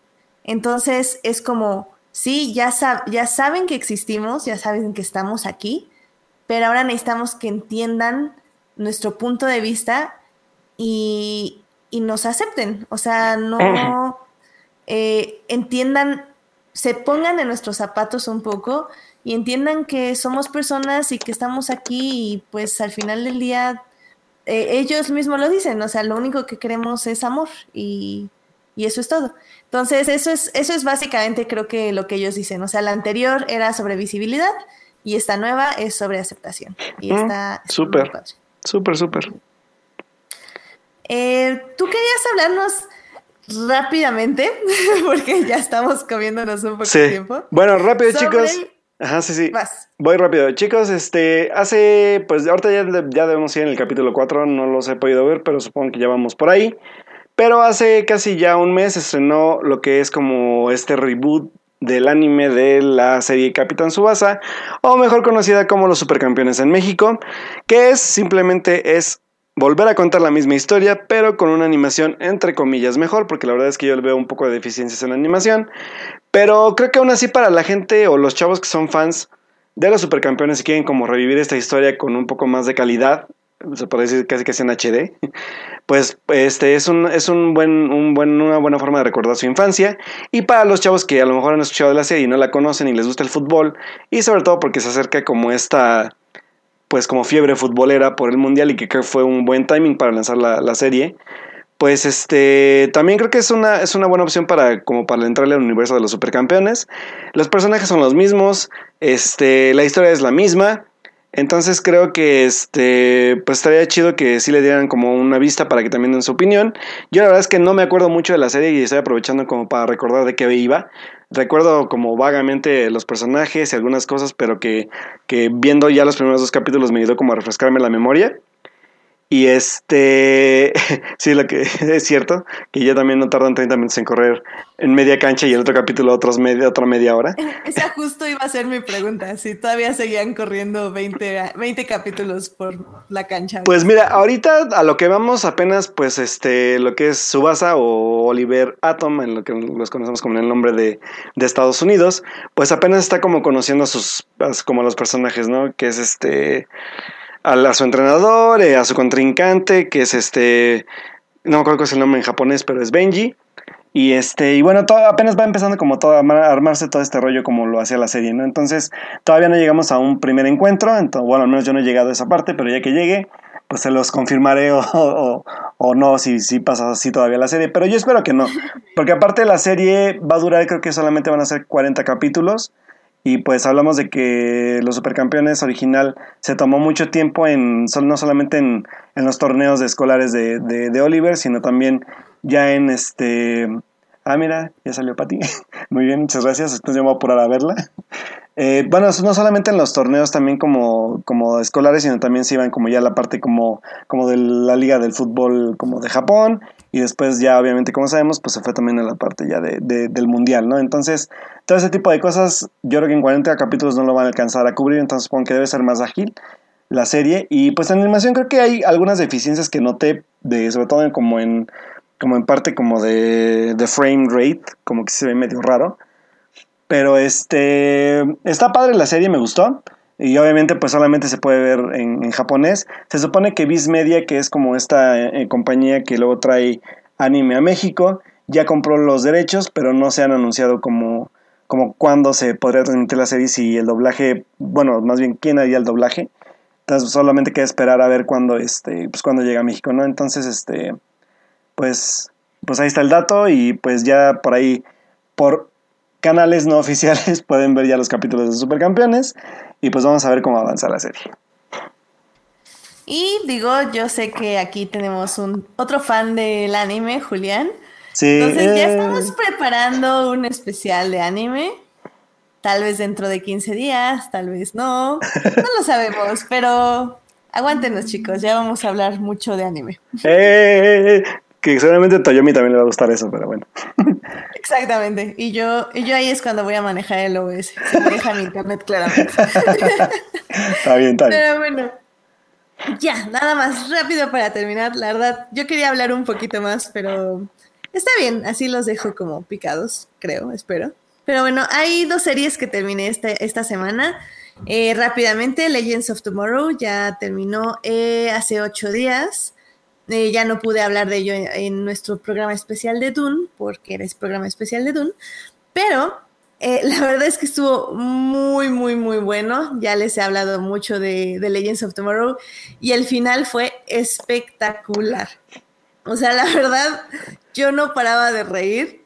Fue como la combinación de todo lo absurdo que es Legends of Tomorrow y a la vez como todo el corazón que le invierten a sus personajes y a la trama eh, Kid Flash se unió justamente allá a Legends of Tomorrow. Constantine ya va a ser este eh, regular la siguiente temporada. Y, bueno, yo nada más tengo una palabra y es vivo. ¡Vivo! sí, ya. Todos los que vieron Legends me entendieron. Sí, exacto. Yo así como de cri, cri, cri, cri. Ya sé, vivo, vivo, vivo. Vivo, likes, hugs ya, perdón. Legends estuvo increíble, por favor, vean la tercera temporada. Eh, creo que es la mejor hasta ahora, sinceramente. La más divertida y la que tiene más corazón. Es, una serie con mucho corazón. Casi yo no, no veo capítulos de relleno. Eh, la verdad es que hubo un poco de todo, pero, pero sí, véanla, véanla, véanla, véanla. Vean Legends of Tomorrow, por uh. favor. Muy buena serie. Eh, y ya para terminar, nada más vi Young Justice. Ya terminé de ver Young Justice, la primera y segunda temporada. Ambas las pueden encontrar en Netflix. ¿Qué es Young Justice? Rápidamente, Young Justice es este, pues, literal. Eh, los sidekicks de la Liga de la Justicia se unen para formar un, grupo que combate diferentes tipos de crimen, eh, que les eh, que les asigna la Liga de la Justicia, así es como empiezan al menos. Eh, la Liga de Justicia dice como, ok, eh, yo Batman, yo Superman, yo Wonder Woman, sé que ustedes quieren como combatir el crimen, entonces los vamos a poder ayudarnos en las cosas que nosotros no podemos hacer porque nosotros somos muy públicos, pero como ustedes son como más discretos y casi nadie los conoce, pues van a estar investigando como esto, este villano, este tal. Ah como yo no sé mucho de superhéroes, eh, la verdad es que no me molesta, pero sí lo siento. O sea, sí siento que salen muchísimos cameos, tanto de villanos como de amigos, como de easter eggs. O sea, yo sé que están ahí, pero no me molesta no saberlos. Y la verdad es que le da muchísimo a la serie. Hay un gran desarrollo de personajes. Eh, hay un interesante salto en el tiempo en la narración, o sea, como que entre cada capítulo pasa un mes o dos, y entre cada temporada, o sea, fue un salto como de años, o sea, como de cinco o seis años, o sea, fue súper fuerte ver cómo cambió todo y cómo crecieron los héroes y cómo ya eran, eh, básicamente unos ya eran malos, otros ya eran ya no psychics, sino ya sus propios héroes y cosas así. Pero funciona muy bien la serie porque justamente habla de esto, como del desarrollo del héroe y cómo nos encontramos siempre bajo la sombra de, nuestros mentores, pero al mismo tiempo empezamos a formar algo de nosotros mismos. Eh, y tiene muy buenas lecciones, entonces eh, son muy cortos los episodios, duran 30 minutos, cada temporada tiene alrededor de 24, pero la verdad es que se va muy rápido y se van a super mega picar, o sea, yo me piqué muchísimo, nada, la segunda temporada no la acabé antes porque realmente tuve mucha carga de trabajo, pero si no, yo creo que sí me lo hubiera echado en cuatro días, las dos temporadas. está muy buena. Véanla, las dos temporadas están en Netflix y pues ya. Yo creo que ya, con eso vean Young Justice y ya se acerca el estreno de la tercera temporada. Entonces ya sí, ya están al día y ya cuando la terminen, ya llega la tercera temporada de Young Justice y va a estar increíble. Eh, rápido, nada más quiero hacer mención, este Celso Ibarra, que es como igual alguien que nos suele escuchar muy a menudo, que es de La Paz, Baja California, eh, nos dice que, este, que también está la serie, bueno, hay una serie que se llama Rise, que tiene que ver como con, con, con armar una obra musical, que si, si, bueno, que si nos gustan los musicales, pues nos recomienda verla. Entonces yo creo que igual pues voy a echarle yo un ojo que igual a mí me laten los musicales, igual no sé si sea como algo tipo Glee o como algo como Smash, pero pues yo creo que estaría bueno verla, a ver qué tal está. ¿Y esa dónde la podemos ver, no sabes? A ver, déjame investigo rápido porque eso me dio el dato. Yo vi que compartió, de hecho, en la semana un, este, un avance, pero no vi quién, qué televisora la trae. Ah, mira, sale Josh Radnor, el de How I Met Your Mother. Oh. Dice, ah, sí, ya estoy viendo. Dice que es de... No sé si sea en Universal. Ahora no tengo idea. Es de NBC la serie. ¿NBC? Es de NBC. Nada más que no, sé, no sé en dónde se transmite en México, pero pues la buscamos y checamos. medios súper legales, obviamente.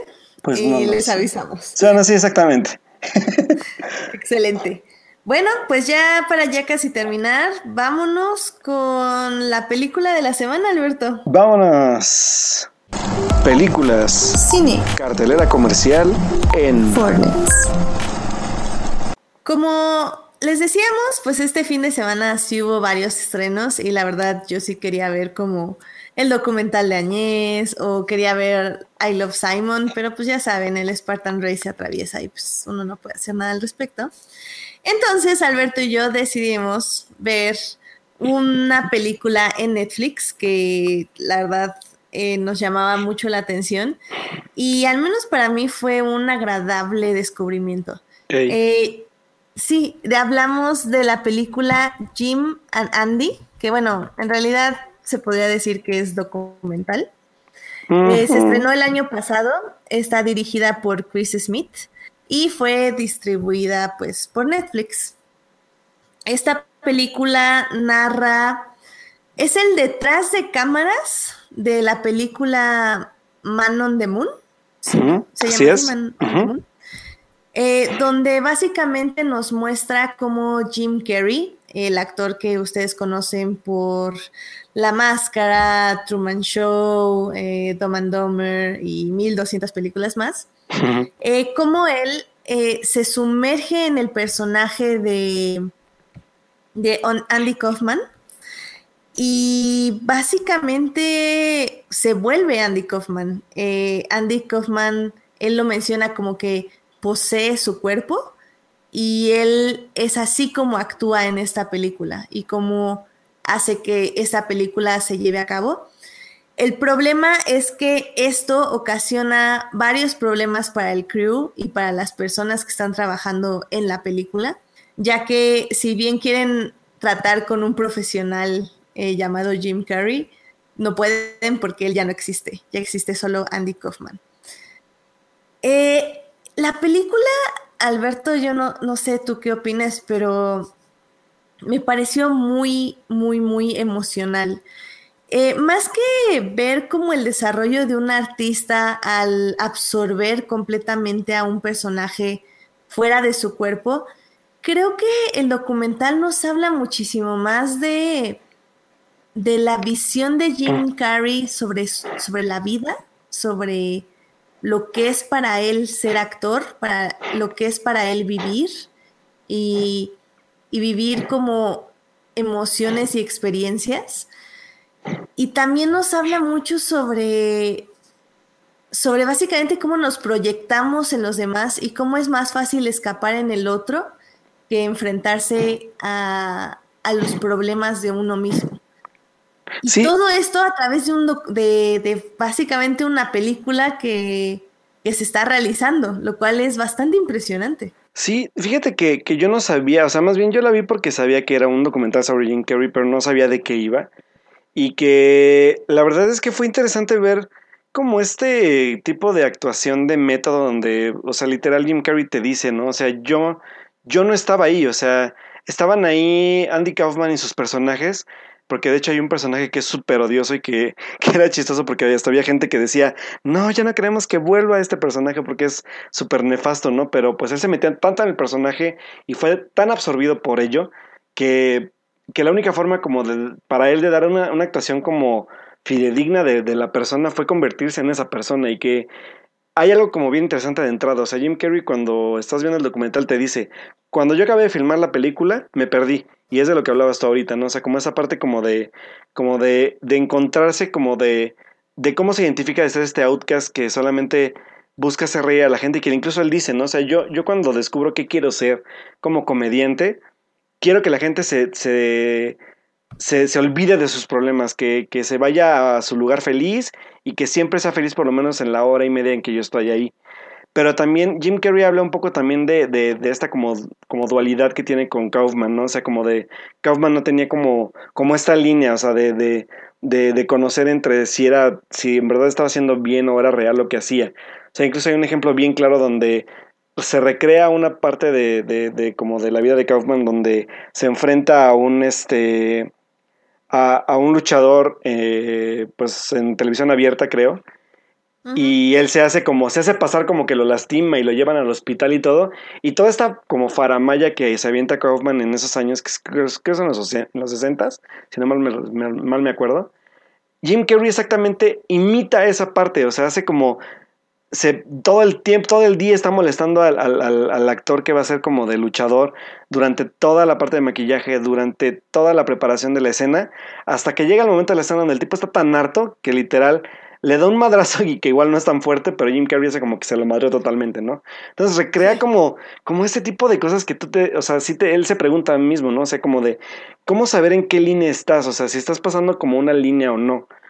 Y, y, y que también creo que esta línea como que también puede ser como tanto, como esta parte como de hartazgo del, del crew que, por ejemplo, vemos a, digo, o sea, es que es, es impresionante también el, el proyecto porque dentro del crew tenemos a Danny DeVito, tenemos este. No me acuerdo cómo es este actor, el de. Ay, el de. Ay, se me fue el nombre este señor. El de. Um, ay, el del mago este de. Que de Edward Norton. Ay, siempre se me va el nombre de este actor. A Danny DeVito, Milos Forman. Ah, bueno, o sea, iba, iba, iba, iba, Paul Yamati también. Ah, Paul Yamati, gracias, el que estaba buscando. Pero, o sea, sobre todo iba a ir a eso, o sea, porque el proyecto fue dirigido por Milos Forman. Si, si no saben quién es, es el director que dirigió este Amadeus o que dirigió esta serie con Jack Nicholson que se llama One Flew Over the Cuckoo's Nest. Que dices, o sea, o sea, es, chistoso porque incluso Jim Carrey te dice, ¿no? O sea, había momentos en que Milos Forman le hablaba y decía, Jim, por favor, necesito hablar con Jim Carrey en este momento, no con Andy Kaufman, por favor. Entonces le dice, bueno, pues si, si, si Jim Carrey va a regresar, pues ya no te aseguro que, que vuelvas a tener el personaje que quieres, ¿no? Dice, bueno, no, está bien. Quiero tener a, a, a Andy Kaufman hasta que se acabe la película, ¿no? Con todas las consecuencias que eso conlleva. Entonces creo que es interesante esta parte como de, de Carrie, no solamente cómo se mete en el personaje, sino también de que, por ejemplo, te pone de ejemplo que va la familia de Kaufman, como lo es su hermana, como lo es su padre. Eso está muy cañón. Y dice que habla con ellos como si fuera Andy Kaufman y, y el cómo, cómo hubiera sido el futuro de él si no hubiera fallecido, porque Andy Kaufman, sin, bueno, o sea, lo van a descubrir en el documental, pero fallece de cáncer. Pero también es como este, como, como de, en verdad te estás muriendo, no es una broma como de las que tú sueles hacer. Saben como esta, como como apología de si el comediante no se está burlando de sí mismo. Entonces creo que es una parte muy fuerte también porque Jim Carrey se, se, se, proyecta en ello también, o sea, habla con la familia de Kaufman, pero a la vez también hace como una reflexión de sí mismo y de su relación con su padre, porque la, la parte de su padre es muy fuerte.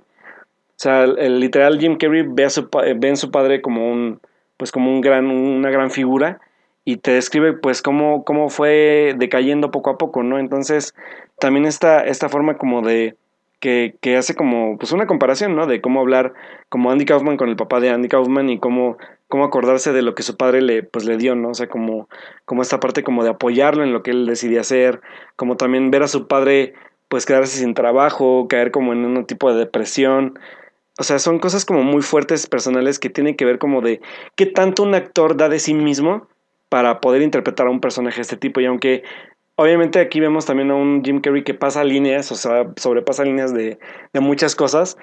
Incluso hay una parte bien chistosa que me, que me acuerdo que él se empieza como a pelear con, con su padre eh, en, la, en la película, o sea, como con el padre de, de, Andy Kaufman en la película, pero la maquillista se pone a llorar porque dice, me recordó a unas peleas que yo tenía muy cañonas con mi papá, ¿no? O sea, como de, bueno, o sea, ¿en qué, en qué punto, a pesar de que cruza la línea, logra, logra su cometido de, de llegar a la gente en su actuación? Incluso... nada más te, voy a interrumpir tantito. Sí, sí, claro. Porque es que, para, es que tal vez las personas que nos están escuchando no entienden como la dimensión, porque en este ejemplo justo que diste, o sea, hagan de cuenta, Jim Carrey en el set ya no es Jim Carrey, es Andy Kaufman y le tienen que hablar como Andy, o sea, él no responde a otro nombre. Él es, como yo decía, como si Andy Kaufman se hubiera apoderado de su cuerpo. Entonces su familia lo ve como Andy. De hecho, sus papá, el, el de Andy, eh, su hermana, su hermano, no, su, su hermana, eh, o sea, lo, lo ven ya como Andy. Hablan como si estuvieran hablando como Andy.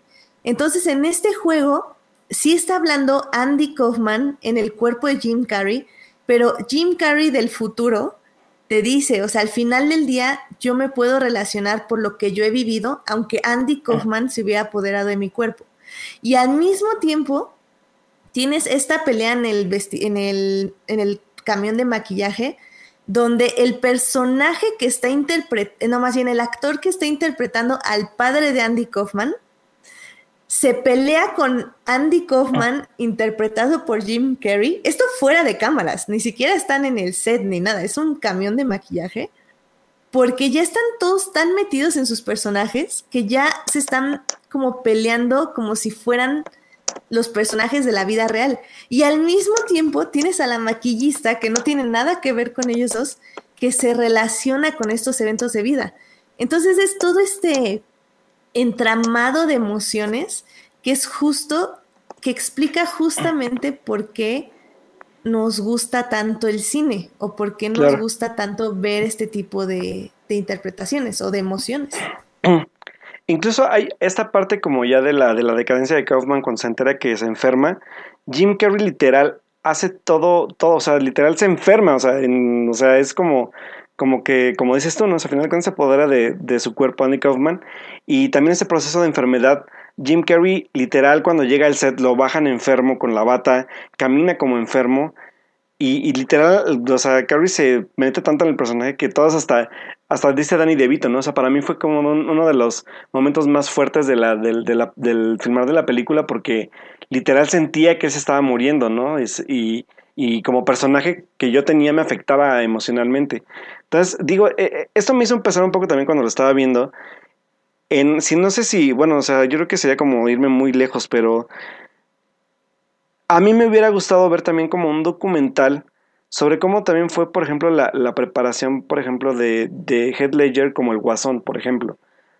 O sea, porque creo que llegamos a este, a este punto de, de compromiso con el, con el personaje, donde creo que podemos ver que en verdad sí los afecta emocionalmente, o sea, no, no, no es de broma, o sea, sí, sí, son actores tan comprometidos o buscan hacer su personaje tan comprometido que llegan a estos puntos, ¿no? La cosa es cómo se, cómo se salen de eso y cómo pueden recuperar su vida, ¿no? O sea, eso, es como un, un, factor bien, bien, bien interesante. Y creo que, o sea, digo, no, no les, no es spoiler, sinceramente, porque creo que es un poco la conclusión del documental. O sea, creo que Jim Carrey concluye un poco como, o sea, en qué punto eh, aprendes a separar esta máscara que te has creado enfrente del público, o sea, este personaje que tú tienes con todos los demás, para empezar a ser tú mismo. O sea, ¿cuándo eres tú mismo y cuándo dejas de ser el personaje? Eh, porque él también dice, o sea, cuando me desprendo de Anthony Kaufman, me quedo en vacío, me quedo desnudo. No sé quién soy y cómo tengo que volver a aprender a ser quien realmente era sin saber quién realmente soy. Entonces, es, es esta, eh, el final del documental creo que es justo esta la reflexión de, de quiénes somos para nosotros mismos, no para los demás, sino para nosotros mismos. Y, y, es un Jim Carrey que, si bien hemos visto en algunas películas, o sea, sinceramente ya está muy alejado de, de, lo que fue en su época, ¿sabes? De que lo veíamos en una película al año, casi, casi. Ajá. Y, y es muy interesante ver cómo él mismo se ha tomado a la reflexión su papel en Hollywood para como llegar a este lugar de, de introspección y, y de, de, justo de llegar a este como, esta comodidad consigo mismo. Fíjate que igual este, hablando un poco de lo que dices de, de su personaje, por ejemplo, había un, hay un momento en el documental también donde habla cuando se reúne con Michael Gondry para hacer eh, Eterno Resplandor de una mente sin recuerdos, que no sé, no, no, no, no explica a profundidad del qué le pasa, pero Gondry le dice, yo, yo veo en este momento en ti un personaje totalmente roto, ¿no? O sea, quédate así por, por el año que necesito que te quedes así, ¿no? Y es como Jim Carrey, pues sí, o sea, sí me siento así, buscaba yo en ese momento borrar algo de mi vida y me identifiqué, me identifiqué con el personaje, ¿no? Entonces es también como cómo entrega parte de su vida a sus papeles, o sea, eso es como muy, muy fuerte, casi casi como... Ajá. Sí, ah, sí. Perdón, y, también denuncia justo eso de Hollywood, o sea, dice, ¿qué tan ah, generado es Hollywood que dice que me tengo que quedar triste por otro año, o sea, en depresión, ah, sí, nada más para que salga en su película? Sí, sí, es cierto. Eso fue muy bueno también. Sí, yo creo que hubo varias, varios tiene varios momentos interesantes del, documental para lo corto que es y creo que sí reflexionas un poco como también como literal también ya no hay no creo que haya actores ya así como él ahorita o sea bueno no sé si tienes tú alguno en mente pero ahorita creo que no se me ocurre ninguno. Bueno creo que eh, eh, de método yo creo que todavía qué podríamos decir como pues este Daniel Daniel Day Lewis sí. Pero o sea seguro hay más nada más como que lo tenemos que ver con con el espacio del tiempo. O sea, como que ahorita no... Realmente no sabría decirte así como qué tipo de actor. Pero creo que, o sea, creo que, o sea, fíjate que a pesar de que a lo mejor uno no tomaría como muy, muy en serio los personajes de Jim Carrey porque la mayoría eran comedia, creo que hay algo bien interesante que creo que el documental incluso se apoya de esas imágenes de, de lo que decías, ¿no? Como de esta máscara que, que él muestra y que, por ejemplo, algo tan, tan, tan, tan impactante como la escena de casi del final de The Mask, donde le pregunta el, personaje de Cameron Díaz, ¿no? O sea, como de, de, ¿vas a tirar la máscara? Y él le dice, pues, ¿quieres que yo sea él? Que de hecho es el que me hace sentir como mejor de lo que soy yo, o me quieres a mí un perdedor que trabaja como, como oficinista y no sé qué, ¿no? Y él dice, no, pues, yo prefiero al oficinista y pues acaba lanzando la máscara. Y hacen como esta apología con ese material sobre pues de lo que dice Jim Carrey al final, ¿no? O sea, como de yo pues me, me, escondo en esos personajes para, para igual escapar de mí mismo, ¿no? Pero a final de cuentas tienes que afrontarte a ti mismo. Y que es como un mensaje también medio fuerte, o sea, porque pues deja como al aire como si un actor en verdad no tiene una identidad propia y al momento tiene que estar cambiando de identidades constantemente y que pues sí es como un poco a la vez como interesante pero también un poco fuerte y pues bueno, no sé, es como, sí, es, un, es, es, bastante reflexivo lo que, lo que nos dice al, final. Sí, chicos, la verdad sí lo tienen que ver. Está en Netflix igual, se llama Jim and Andy. Eh, es reciente, así que no la van a quitar muy pronto, pero la verdad es que sí se las recomendamos muchísimo. a mí sí me gustó mucho, mucho. Porque aparte, es, o sea, a final de cuentas, como dice la, el documental, o sea, es un icono de, de, la industria que vino a marcar cosas interesantes, ¿no? Entonces, por esa parte, pues creo que sí vale la pena verlo. Y también, pues, apuntar también que ahorita Jim Carrey va a tener como un, un comeback interesante con una película de suspenso que se llama Dark Crimes, que sale, pues se supone que este año, que es como, pues sí, como, como de un investigador y un, este, pues un caso como ahí truculento de, True de un, Crimes, ¿no? de un, ajá, eh, True Crimes, no es Dark Crimes, No, True Crimes. True Crimes, ah, cierto. Y sale, no, si es Dark Crimes. No, yo no tengo como True Crimes. Yo- Ah, es que sí tiene los dos nombres, Dark Crimes y True Crimes. Ah, mira, interesante. Mire, está jugando con nosotros. Sí, ya vi. Está basada en el artículo del 2008 llamado True Crimes, a Postmodern Mur- Murder Mystery. ¿Y Creo quién? que la película se llama Dark Crimes. Ajá, de hecho sale él, sale Charlotte Gainsbourg, quien este, la hemos visto en, en películas de este señor Lars von Trier. Y sale Martin Cousins, este, y creo que ya son como los actores más conocidos de, de, este, de, de- la película. Entonces igual habrá que ver, bueno, qué, qué puede entregar ahora Jim Carrey en, en este papel, ¿no? De hecho, había hecho algo así antes, pero creo que la película fue nefasta, creo que se, llama- se llamaba el número 27. Que- que- Ah, sí la vi. Número 23, ¿no? Número 23, algo así que ni la acabé de ver, la verdad. Estaba bien chava. Entonces, bueno, esta esperemos que sea un poco más interesante. Es- Hasta me, se me hace como un tipo de estilo eh, David Fincheresco a la película. Entonces vamos a ver qué tal. Y pues sí, o sea, pues véanla y pues igual ya esperamos el, el comeback de, de, de- de Jim Carrey a ver qué, qué tal, qué tal A lo ver. que nos entrega. Rápido, Alberto, a ver, tus dos películas favoritas de Jim Carrey. Mis dos películas favoritas de Jim Carrey. Mm, Eternal Sunshine of the Spotless Mind. Y. Ay, lo siento, amigos, pero es que es tan buena y me me marcó tanto en mi, en mi adolescencia que no lo puedo evitar. Bruce Almighty. Ok, muy bien, muy bien. Am, yo tendría que decir eh, una serie de eventos desafortunados. Me gusta mucho. Creo que ahí resume muy bien como toda su vena cómica, lo cual me encantó. ok. Y yo pondría The Majestic. A mí me gusta mucho esa película. Ah, Y justo también trata de eso, de cómo es de una persona que olvida quién es y tiene que irse redescubriendo poco a poco. Entonces, miren, es, Y- es un tema constante de Jim Sí. Carrey que no tal vez no habíamos hilado, ¿eh? De hecho, por ejemplo, ahorita que mencionaste este, eventos desafortunados, pues también hablaba un poco como de, de esta como personalidad múltiple que llega a tener en la película con sus múltiples personajes, ¿no? Entonces también como, como a final de cuentas Jim Carrey actuando, actuando de otros, de otros personajes también es como muy, muy interesante. Ay, dice Joyce que al menos no fue Ace Ventura. Ah, también, Mentiroso Mentiroso también es muy buena.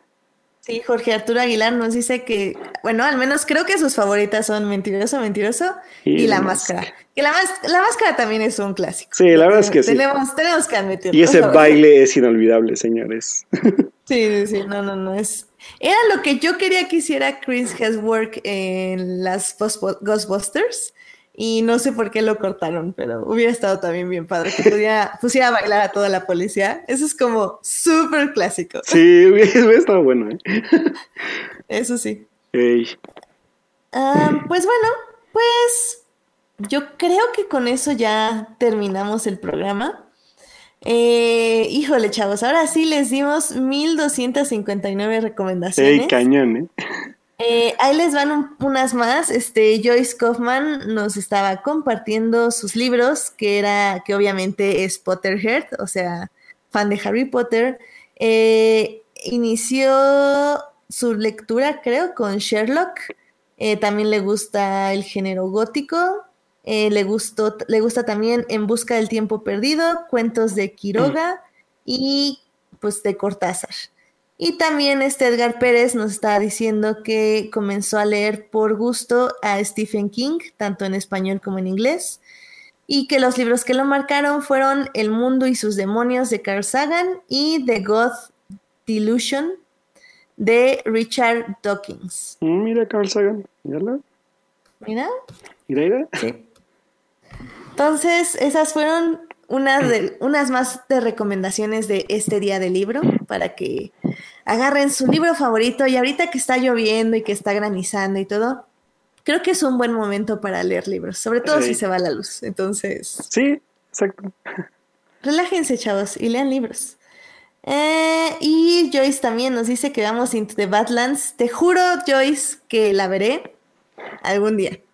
Aquí la encargada de la serie este, tendrá que agendarte una cita sobre eso. Sí, mira, la tengo para ver después de. Termino de Magicians, luego termino The Walking Dead, luego veo Fargo, luego veo The Americans y te juro que veo Into the Badlands. Ay, puedes saltarte de Walking Dead, ya. Ya esa serie ya está más, más muerta viviente que nada. A mí sí me gusta. Pero bueno. Eh, Alberto, ¿dónde te pueden encontrar? Pues bueno chicos, recuerden que me pueden encontrar en mi Twitter, arroba Alberto Molina con doble O Molina. Y pues como, siempre, como cada semana estoy escribiendo sobre pues las películas que veo. Eh, la semana pasada me invitaron de Imagen Films, que es una nueva distribuidora, a ver una nueva película de una nueva distribu bueno, de una nueva compañía animadora que se llama 3Q Media, que se llama Nomos al Ataque. No sé qué traen ahorita con esto del género de los gnomos, pero bueno, es una película que está divertida para la familia y les cuento en mi texto de la semana pasada. Y espero escribirles esta semana sobre Sueño en otro idioma, que la verdad es, ya, ya se los dije, es una película que creo que tienen que ver, sobre todo por, pues, por la historia que nos cuenta. Excelente. A mí me pueden encontrar en HT Idea. Yo efectivamente, como dice este Julián, no voy a escribir nada. y definitivamente, Julián, el especial de anime va a ser antes que escriba Rebels. No, no es cierto. Sí, sí quiero escribir, pero Alberto sabe que ahorita se me va a complicar un poco más. Sí, un poco más. Pero ya estaremos escribiendo. Realmente sí, espero ya el próximo mes empezar a escribir. De todas formas, pues en mientras en mi Twitter, ya saben, les comparto videitos, les comparto mis mini reseñas de las series que estoy viendo, de las películas que vamos a ver. Y definitivamente no voy a estar en internet esta semana porque yo no tengo pases de medianoche para esta película de cine de arte. Sí, no, yo tampoco. Eh, yo la voy a ver, yo creo que hasta el fin de semana. Yo me voy hasta el domingo, entonces no spoilers, gente, por favor, no sean como Thanos, no compartan spoilers. Ya lo dijo el director. Perfecto. Eh, muchas gracias a quienes nos acompañaron en vivo, que fue Edgar Pérez, Jorge Arturo Aguilar, Julián García, Joyce, que estuvo con nosotros, que nunca está, pero ahora sí estuvo. Muchas gracias, Alberto Morán, que también estuvo por ahí, Marcela Salgado, también nos estuvo acompañando. Y también estuvo Melvin, que se estuvo apareciendo en el, en el chat. Hola, Melvin. Em, y pues sí, creo que ya, ¿verdad? Eh, también Celso Ibarra, que ya lo mencionamos. Y por ahí también estuvo mi querida Timo, que es, su arroba estilla 13 en Twitter. Entonces también nos estuvieron escuchando, obviamente nos mandaron mensajes por Twitter más que por el chat, pero también ellos ya se, como que se nos unieron a la plática en, en el, en este programa. Excelente. También muchas gracias a quienes nos oyen durante la semana en Hearties y en iTunes. Este programa estará disponible ahí a partir del miércoles en la noche. El próximo lunes a las 10.30 de la noche hablaremos de cine de arte, de cómo el autor y la película. No, no es cierto, chavos. Obviamente no vamos a hablar de cine de arte. Vamos a hablar de Infinity War. Infinity War. O Infinity War. Ay, Dios, ¿por qué se me La culminación de todos estos años de estarnos chutando chingos y chingos de películas de Marvel. Por fin va a cobrar una recompensa que esperemos sea una buena recompensa y no una mala recompensa. Eh, esperemos que los hermanos rusos, que hasta eso no han hecho nada malo, que por cierto, debo sacar rápido mi frustración aquí. Carlos Ochoa estuvo haciendo un Survivor de Marvel en donde ah, voto por voto. voto por voto, casilla por casilla. No puedo creer que haya ganado sobre Guardians of the Galaxy esa cosa llamada Winter Soldier, que no digo que sea mala, pero tampoco es la mejor película de Marvel, señores. Entonces, bueno, ya, es que te mi coraje, qué rico se siente. Entonces, Lo pues, es que no está aquí para defenderse, vamos a tener lo que... Pero se va a defender el, programa especial, así que seguramente ahí se va a desquitar el, señor Carlos Ochoa. Claro, tendremos muchos invitados especiales y por muchos nos referimos a los que aguanten nuestra banda de internet o la banda de internet de Alberto en específico. En específico. Pero pues sí, vamos a tener nuestro programa especial de Avengers, chicos, así que vean la película, no compartan spoilers, sobre todo a nosotros que la vamos a ver hasta el domingo. Este, y pues disfruten mucho sus películas, no se enojen porque estén llenas las salas, compren palomitas. Y pues no, Jorge Arturo Aguilar, Winter Soldier no es la mejor. Lo siento mucho. Esto es no garantía for nerds. es Guardians of the Galaxy. Así es. Guardians of the Galaxy Forever and Ever. Pero bueno, pues muchas gracias por escucharnos y que tengan una muy linda semana. Vean Avengers, o bueno, no les tenemos que decir. Vean cine de arte, señores, por favor. Vean cine de arte, efectivamente. Sale chicos, descansen. Muchas gracias por acompañarnos. Adiós, Edith. Bye. Bye. Bye.